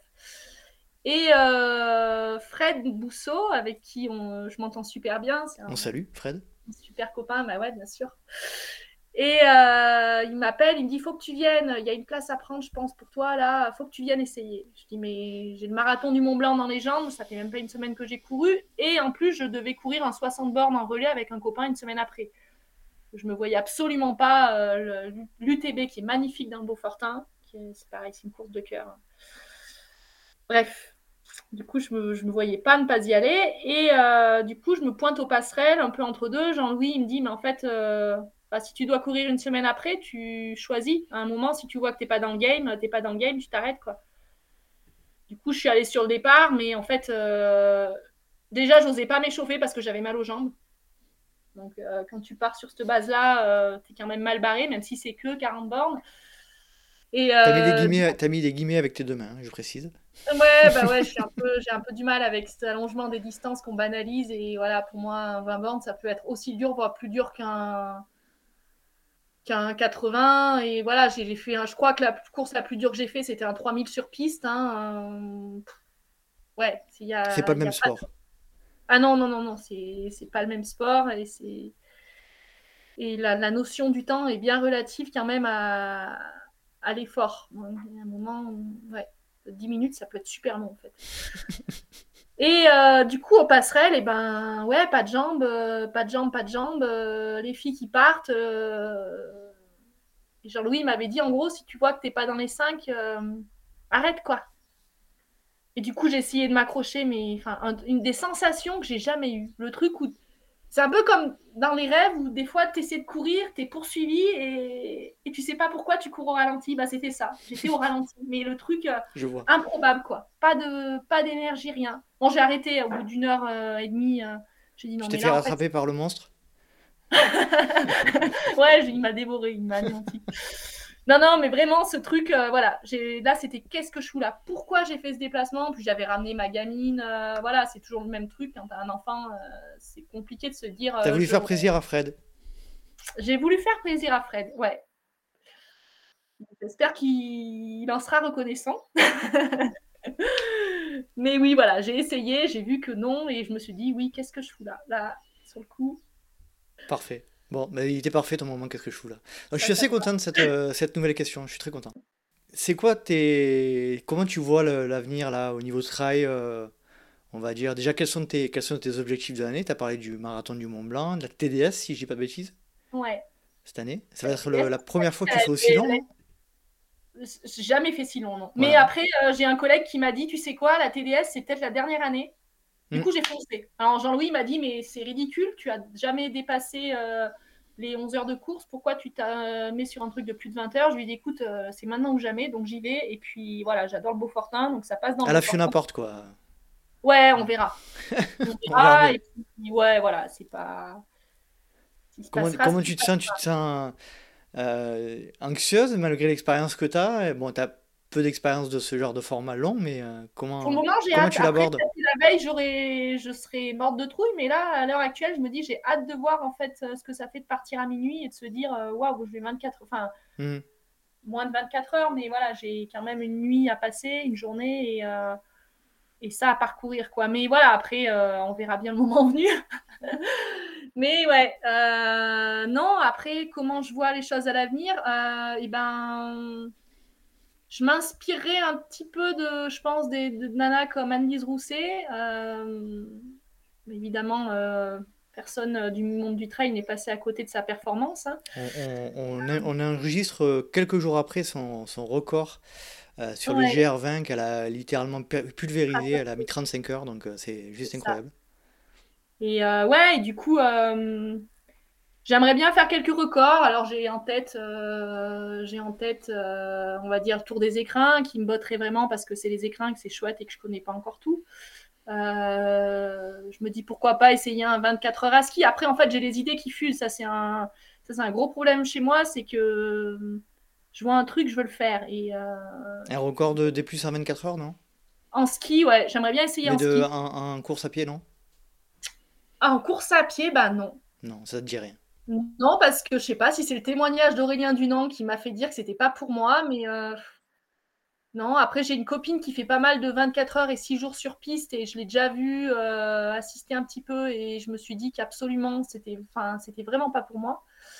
Donc euh, non, mais voilà, des petits records traversés, des trucs comme ça, un peu plus, la, plus de la compétition avec soi-même. C'est un mmh truc que j'ai jamais expérimenté et qui me botterait vraiment. Là, j'ai un copain qui a fait les 7 majeurs la semaine passée et j'ai fait le calcul. Je sais pas si tu vois, c'est 360 km et 12 000 mètres de D+ à vélo, mhm. avec des trucs. Euh, enfin, Corinne Favre m'a dit, euh, je lui ai dit, ah, tu crois pas que ça passerait dans l'été? Elle m'a dit, mais en fait, tu sais, tu te rends pas compte, c'est des cols. Euh, c'est perdu, c'est du, du, 15% sur des kilomètres, enfin c'est à beau quoi. Et bon, mm. Corinne Fabre, vu la force de caractère, la force de la nature que c'est, quand elle me dit ça, je me dis moi je peux peut-être la croire. Il va falloir réfléchir. Euh, ouais, ouais. Euh, je me dis que si elle a raison, ça passera pas comme ça, mais ouais, c'est un genre de truc que je sais que je ferai. C'est un défi, voilà, où tu roules la nuit aussi, il faut gérer ça. Il y a des trucs comme ça, ouais, il y a plein de trucs qui me bottent. Euh, après, dans les compètes, euh, il y en a plein, évidemment. Hein, euh. je veux pas prendre l'avion. Après, jamais dire jamais, mais à l'heure actuelle, c'est pas dans, ma, dans mon éthique, on va dire. J'ai beaucoup de mal avec ce, cette façon de, de, pratiquer le sport où ben, je vais faire 11 heures d'avion pour aller courir à perpète. Et voilà, pour moi, il y a suffisamment de belles choses sur le continent pour. ouais, j'ai une vraie conscience éco-écologique euh, sur ce point de vue-là, quoi. J'essaye. Après, euh, c'est compliqué. Hein. Euh, je prends ma voiture comme tout le monde régulièrement. là, je vais aller bosser. Je vais prendre ma bagnole pour faire 10 bornes. Enfin, voilà. Mm. C'est comme ça. Mais je me dis que dans la pratique, des fois, on peut quand même essayer d'être un peu plus intelligent. Pour moi, c'est paradoxal d'aimer la montagne et, et de prendre l'avion pour aller la pratiquer à des milliers de kilomètres alors qu'on peut très bien faire ça euh, à côté de chez nous. Enfin, il y a, vraiment un travail à faire là-dessus. Euh, la, façon dont on pratique, je fais beaucoup de vélo trail, prendre son vélo, faire un sommet, revenir en vélo, je trouve ça vraiment chouette. Ça permet de découvrir des endroits, faire un entraînement et puis voilà, de pas prendre sa bagnole. Et, tant mieux. Mais euh, du coup, voilà, dans la pratique et dans les courses, si je peux rester sur le continent, ça sera très bien. J'y ai pensé récemment, d'ailleurs hier, J'en parlais, je, je, crois que c'était avec Virginie. Et je lui disais que moi, mon rêve, ça serait un jour, pourquoi pas, de. il, y a, il y a deux choses qui me font rêver. Euh, enfin, euh, c'est d'aller euh, à La Réunion pour, pour y retourner, parce que j'y étais déjà allé en voyage de noces. Et, J'aimerais bien y retourner. Et euh, il y a aussi une autre course qui me fait rêver, c'est la Western State, parce que voilà, elle, elle, euh, c'est pour moi c'est l'histoire du trail parce que j'ai envie euh, de vivre, euh, j'aurais envie de vivre ça au moins une fois dans ma vie. Et c'est vrai que quand tu penses à ce genre de projet-là, tu te dis aujourd'hui maintenant, tu te dis de suite que tu, tu vois, tu te culpabilises en fait presque.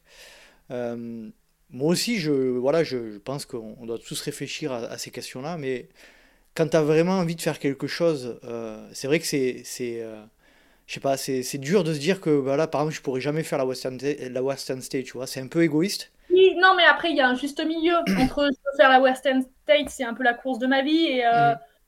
et tu vois, je vais faire, euh, je sais pas, je vais faire la Diag, et puis je vais aller me faire un 50 bornes à Mada, et puis je vais aller me faire un truc en Chine, et puis tu vois, enfin, Mhm.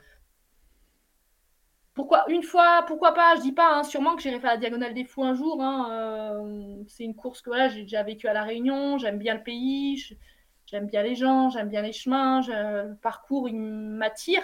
Donc euh, oui, pourquoi pas. Mais, euh, mais si je peux déjà commencer par faire ce que, ce que je n'ai pas fait sur le continent, et ben, Mhm. je commence par là. Et puis après, on verra quoi. Mais Ouais, je suis tout à fait d'accord. C'est, il y a une conscience, il y a une conscience à prendre qui est de plus en plus présente aussi, ce qui est, ce qui est une bonne chose. Euh, après, toi, tu fais partie, ouais, des- de ces athlètes-là qui, qui fondamentalement refusent euh, aujourd'hui de, de prendre l'avion pour, euh, pour aller courir. complètement. Ouais, ouais, Mhm. ouais. Et puis même, même juste aller courir, tu vois, je suis dans les Alpes. euh, aller courir dans les Pyrénées, ça me dérange. Mhm. C'est 10 heures de bagnole, ouais, ok. Euh, la logistique, déjà, c'est compliqué. Et puis 10 heures de bagnole. Donc, euh, Chamonix, euh, 3h30, bah, j'irai à Chamonix. j'irai, Mhm. Après, il faut bouger. C'est sûr que si personne ne bouge, il n'y a pas de confrontation à un moment. euh, Ouais, c'est ça aussi. Et, mais voilà, après, euh, il y a moyen de trouver des endroits un peu plus intelligents, on va dire. Mhm. On est d'accord, on est d'accord, on est d'accord. Fiona, est-ce que donc tu peux me, me conseiller, si tu avais envie d'entendre quelqu'un dans le podcast, ça serait qui?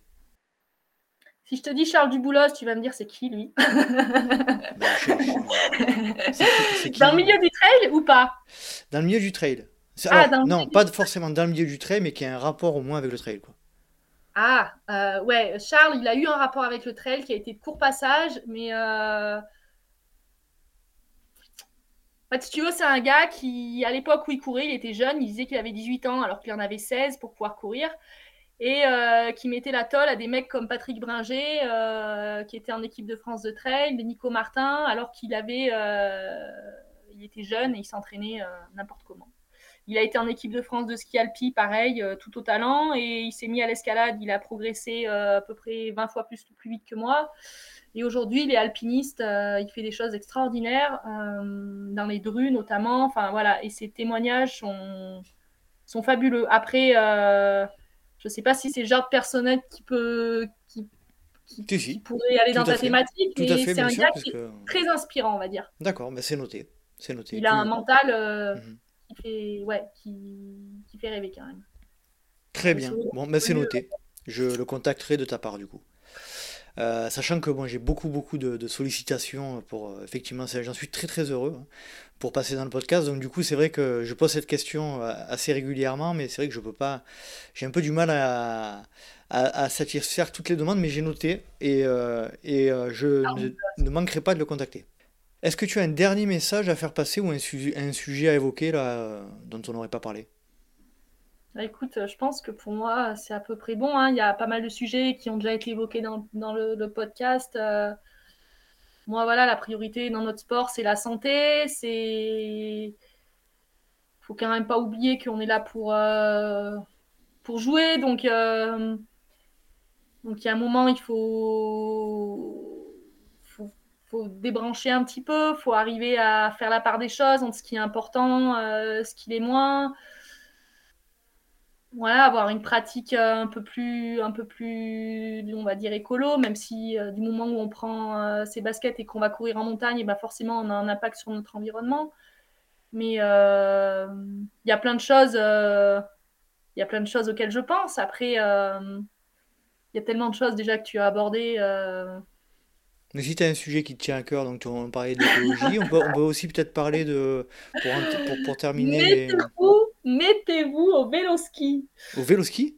Alors, le principe du vélo ski, c'est quand. Alors, faut pas être non Ah oui. plus à, à deux heures de route, faut pas habiter à Lyon et vouloir aller en Beldon, mais euh, c'est par exemple, moi, à Briançon, je me dis, ben, je veux aller faire du ski à 20 km de chez moi au Lotaré, ou 30 km. Et ben, je prends mes skis sur le dos, je mets mes chaussures sur mon sac et euh, je fais le Lotaré à vélo. Et là, je garde mon vélo et je fais mon tour en ski et je rentre chez moi. Plutôt que de prendre ma voiture Mhm. pour aller faire la montagne. C'est voilà, vélo ski, vélo alpi, vélo trail, toutes ces choses où en fait on peut très bien substituer la voiture quand on est sportif. Je trouve ça dommage de prendre sa voiture pour aller faire du sport en salle, par exemple. Mhm. Quand on peut, évidemment. Après, euh, mais voilà, c'est réfléchir, différemment à notre pratique. Qu'est-ce que je peux mettre en place euh, qui reste euh, faisable hein. C'est pas, je vais pas arrêter le sport parce que si je prends ma voiture pour aller en salle de sport, et ben je pollue. Non, c'est comment je peux pratiquer différemment pour avoir le moins d'impact. Parce que quand même, on est doté de, jambes et on a du matériel maintenant qui nous permet de nous déplacer autrement que qu'en cramant de l'essence. Donc, euh, ouais, c'est comment je peux pratiquer pour, euh, pour être plus en adéquation avec, euh, avec, avec le, le milieu que, que, que, que j'apprécie, que j'apprécie et voilà, je, Mhm. dans lequel j'évolue. Quoi. C'est noté. Changer de logiciel.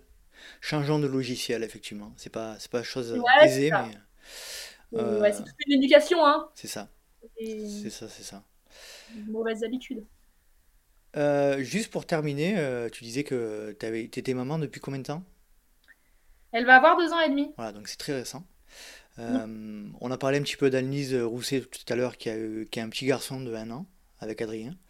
Adrien qu'on salue. Et du coup, toi, de ton point de vue, qu'est-ce qui a, qu'est-ce que cette maternité a changé chez toi?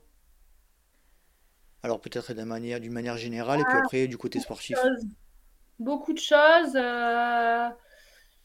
Euh, je j'arrive plus à relativiser. Mhm.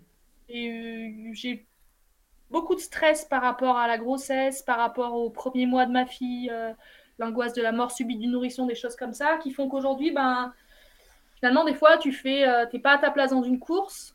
Ouais, ça va, t'es déçu, t'es machin, mais euh, c'est pas grave, il y a pire. Mhm.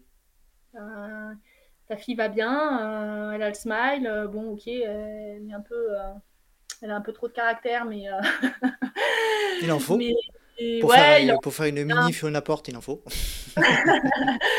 Non, non, je pense que là-dessus, elle est meilleure que moi. Et euh, ouais, après, voilà, c'est relativiser un petit peu les choses. Et puis, bon, elle m'a amené beaucoup de fatigue, hein, parce que c'est une petite que j'allaite encore à deux ans et demi. Ouais. Et euh, qui me réveille encore des fois la nuit, euh, maman tété, maman machin. Et du coup, ouais, elle me prend beaucoup d'énergie. Forcément, quand on arrive euh, des fois de l'entraînement, on a envie de se poser, elle, elle a envie de jouer. Donc, eh ben, on va jouer. Enfin, faut, faut arriver à, à être un peu plus polyvalent, un peu, on a moins de récup. mais, mais voilà, c'est des choix de vie et, et c'est chouette. Hein, c'est... Et d'un point de vue sportif, tu, ah, tu disais tu prends un peu plus de recul, effectivement, mais tu le fais un peu plus pour euh, qu'elle soit fière ou pas encore? euh, c'est encore trop tôt? Non, pas Non, du non, moi ça m'ennuie un petit peu. Je sais que le Mm. 98 Mont Blanc qui part à 4h du mat, elle va vouloir téter à 6h, je serai pas là. Ça me, Ouais. ça m'angoisse un petit peu de me dire euh, t'es peut-être pas au bon endroit au bon moment. Après, euh, voilà, deux ans et demi, euh, c'est pas six mois, donc c'est plus dans ses besoins. Mais oui, c'est. hum, Non, non, ça reste. euh, Je le fais pas pour qu'elle soit fière. Pour moi, elle est pas du tout là-dedans. Et, et voilà, si, si elle vient m'encourager, c'est top. Mais je fais pas ça pour. euh, Je pense que si je peux l'éduquer à la montagne, ce serait une belle chose. Après, euh, si elle est compétitrice, elle l'est. Si elle l'est pas, et ben tant mieux. Enfin, c'est pas. Ouais, qu'elle soit, qu'elle aime la montagne, j'aime. T'aimerais bien. mais quand même, j'y tiens. Ouais, voilà, Mm. qu'elle ait un peu de, de- d'amour euh, pour l'environnement et voilà, mais d'émerveillement. Mais Mhm. euh, après, euh, elle fera ce qu'elle fera. Mais D'accord. Ouais. Cool, merci beaucoup Fiona. On va passer aux questions rapides. Tu Yes. connais le principe des, des réponses courtes et pas d'arguments, s'il te plaît? C'est bon? on essaye. Plat favori après la course? Glace, Boisson favorite après la course? Perrier pêche. Ouh, ça c'est bon ça. Perrier pêche. Ah ouais. Ah, j'ai jamais goûté. Perrier sirop de pêche. Ouais. Ah oui. Oh là, là, j'aime bien, j'adore le sirop de pêche et j'adore le Perrier, je vais essayer ça. Je te dirai. Quoi. Je te dirai. Sur les courses, tu es plutôt gel, gel, barre, les deux ou aucun des deux? Ah, ça c'est compliqué parce que, ouais.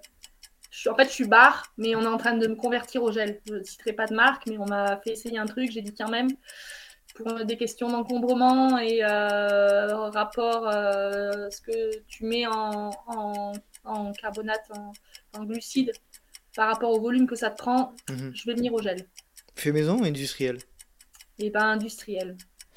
Tu es plutôt grosse rafale de vent ou grosse averse de pluie? Le vent. Racine ou verglas? Là, je Racine. crois, je crois connaître. Ah, t'as dit racine? Ouais, j'ai dit. Non, mais je cours pas l'hiver. Hein. Ah oui, c'est vrai que tu cours pas Du l'hiver. ski, bah ouais, ouais, en ski, on n'a pas Ah ce bah oui. problème de l'hiver. C'est vrai, vrai. Tu préfères courir de nuit ou de jour? Deux jours, Le matin, le midi ou le soir? Matin. Quand tu cours, tu es plutôt podcast, musique ou bruit de la nature? Je suis les trois, mais euh, en fait, ça dépend de la séance. Si c'est dur, je vais mettre de la musique. Si c'est de la longue balade, euh, du podcast. Et euh, si c'est de la longue balade, euh, j'ai envie de profiter de la nature, mais enfin, un des trois. T'alternes comme moi. C'est bien. Ouais, ouais, j'alterne, ouais. Sur ouais. les séances un peu, un peu péchues, tu mets de la musique, non? Ah ouais, ouais, ouais, ouais, ouais, ouais, ouais. On est pareil. Et justement, puisqu'on parle de musique, euh, t'as une musique un peu là, dont tu parles à personne? Oh, il y en a plein. hein.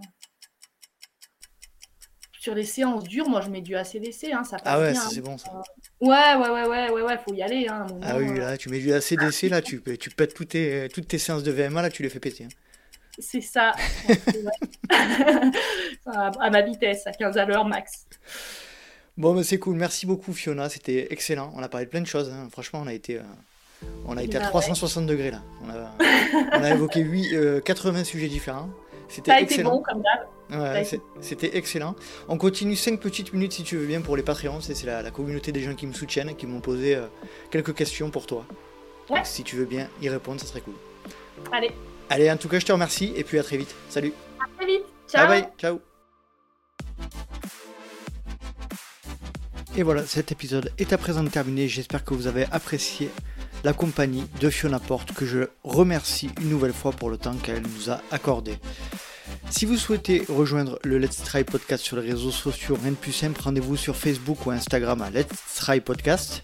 Vous pouvez également me suivre sur LinkedIn ou Strava à Nicolas Guilleneuf et peut-être intégrer la tribu des Patreons, ce groupe Strava privé réservé à la communauté des soutiens du LTP.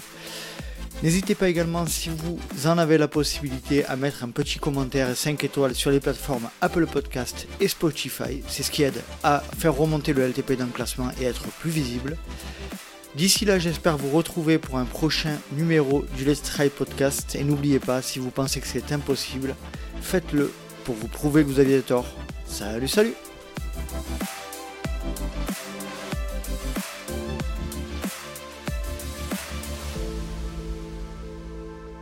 Mettez-vous au vélo ski.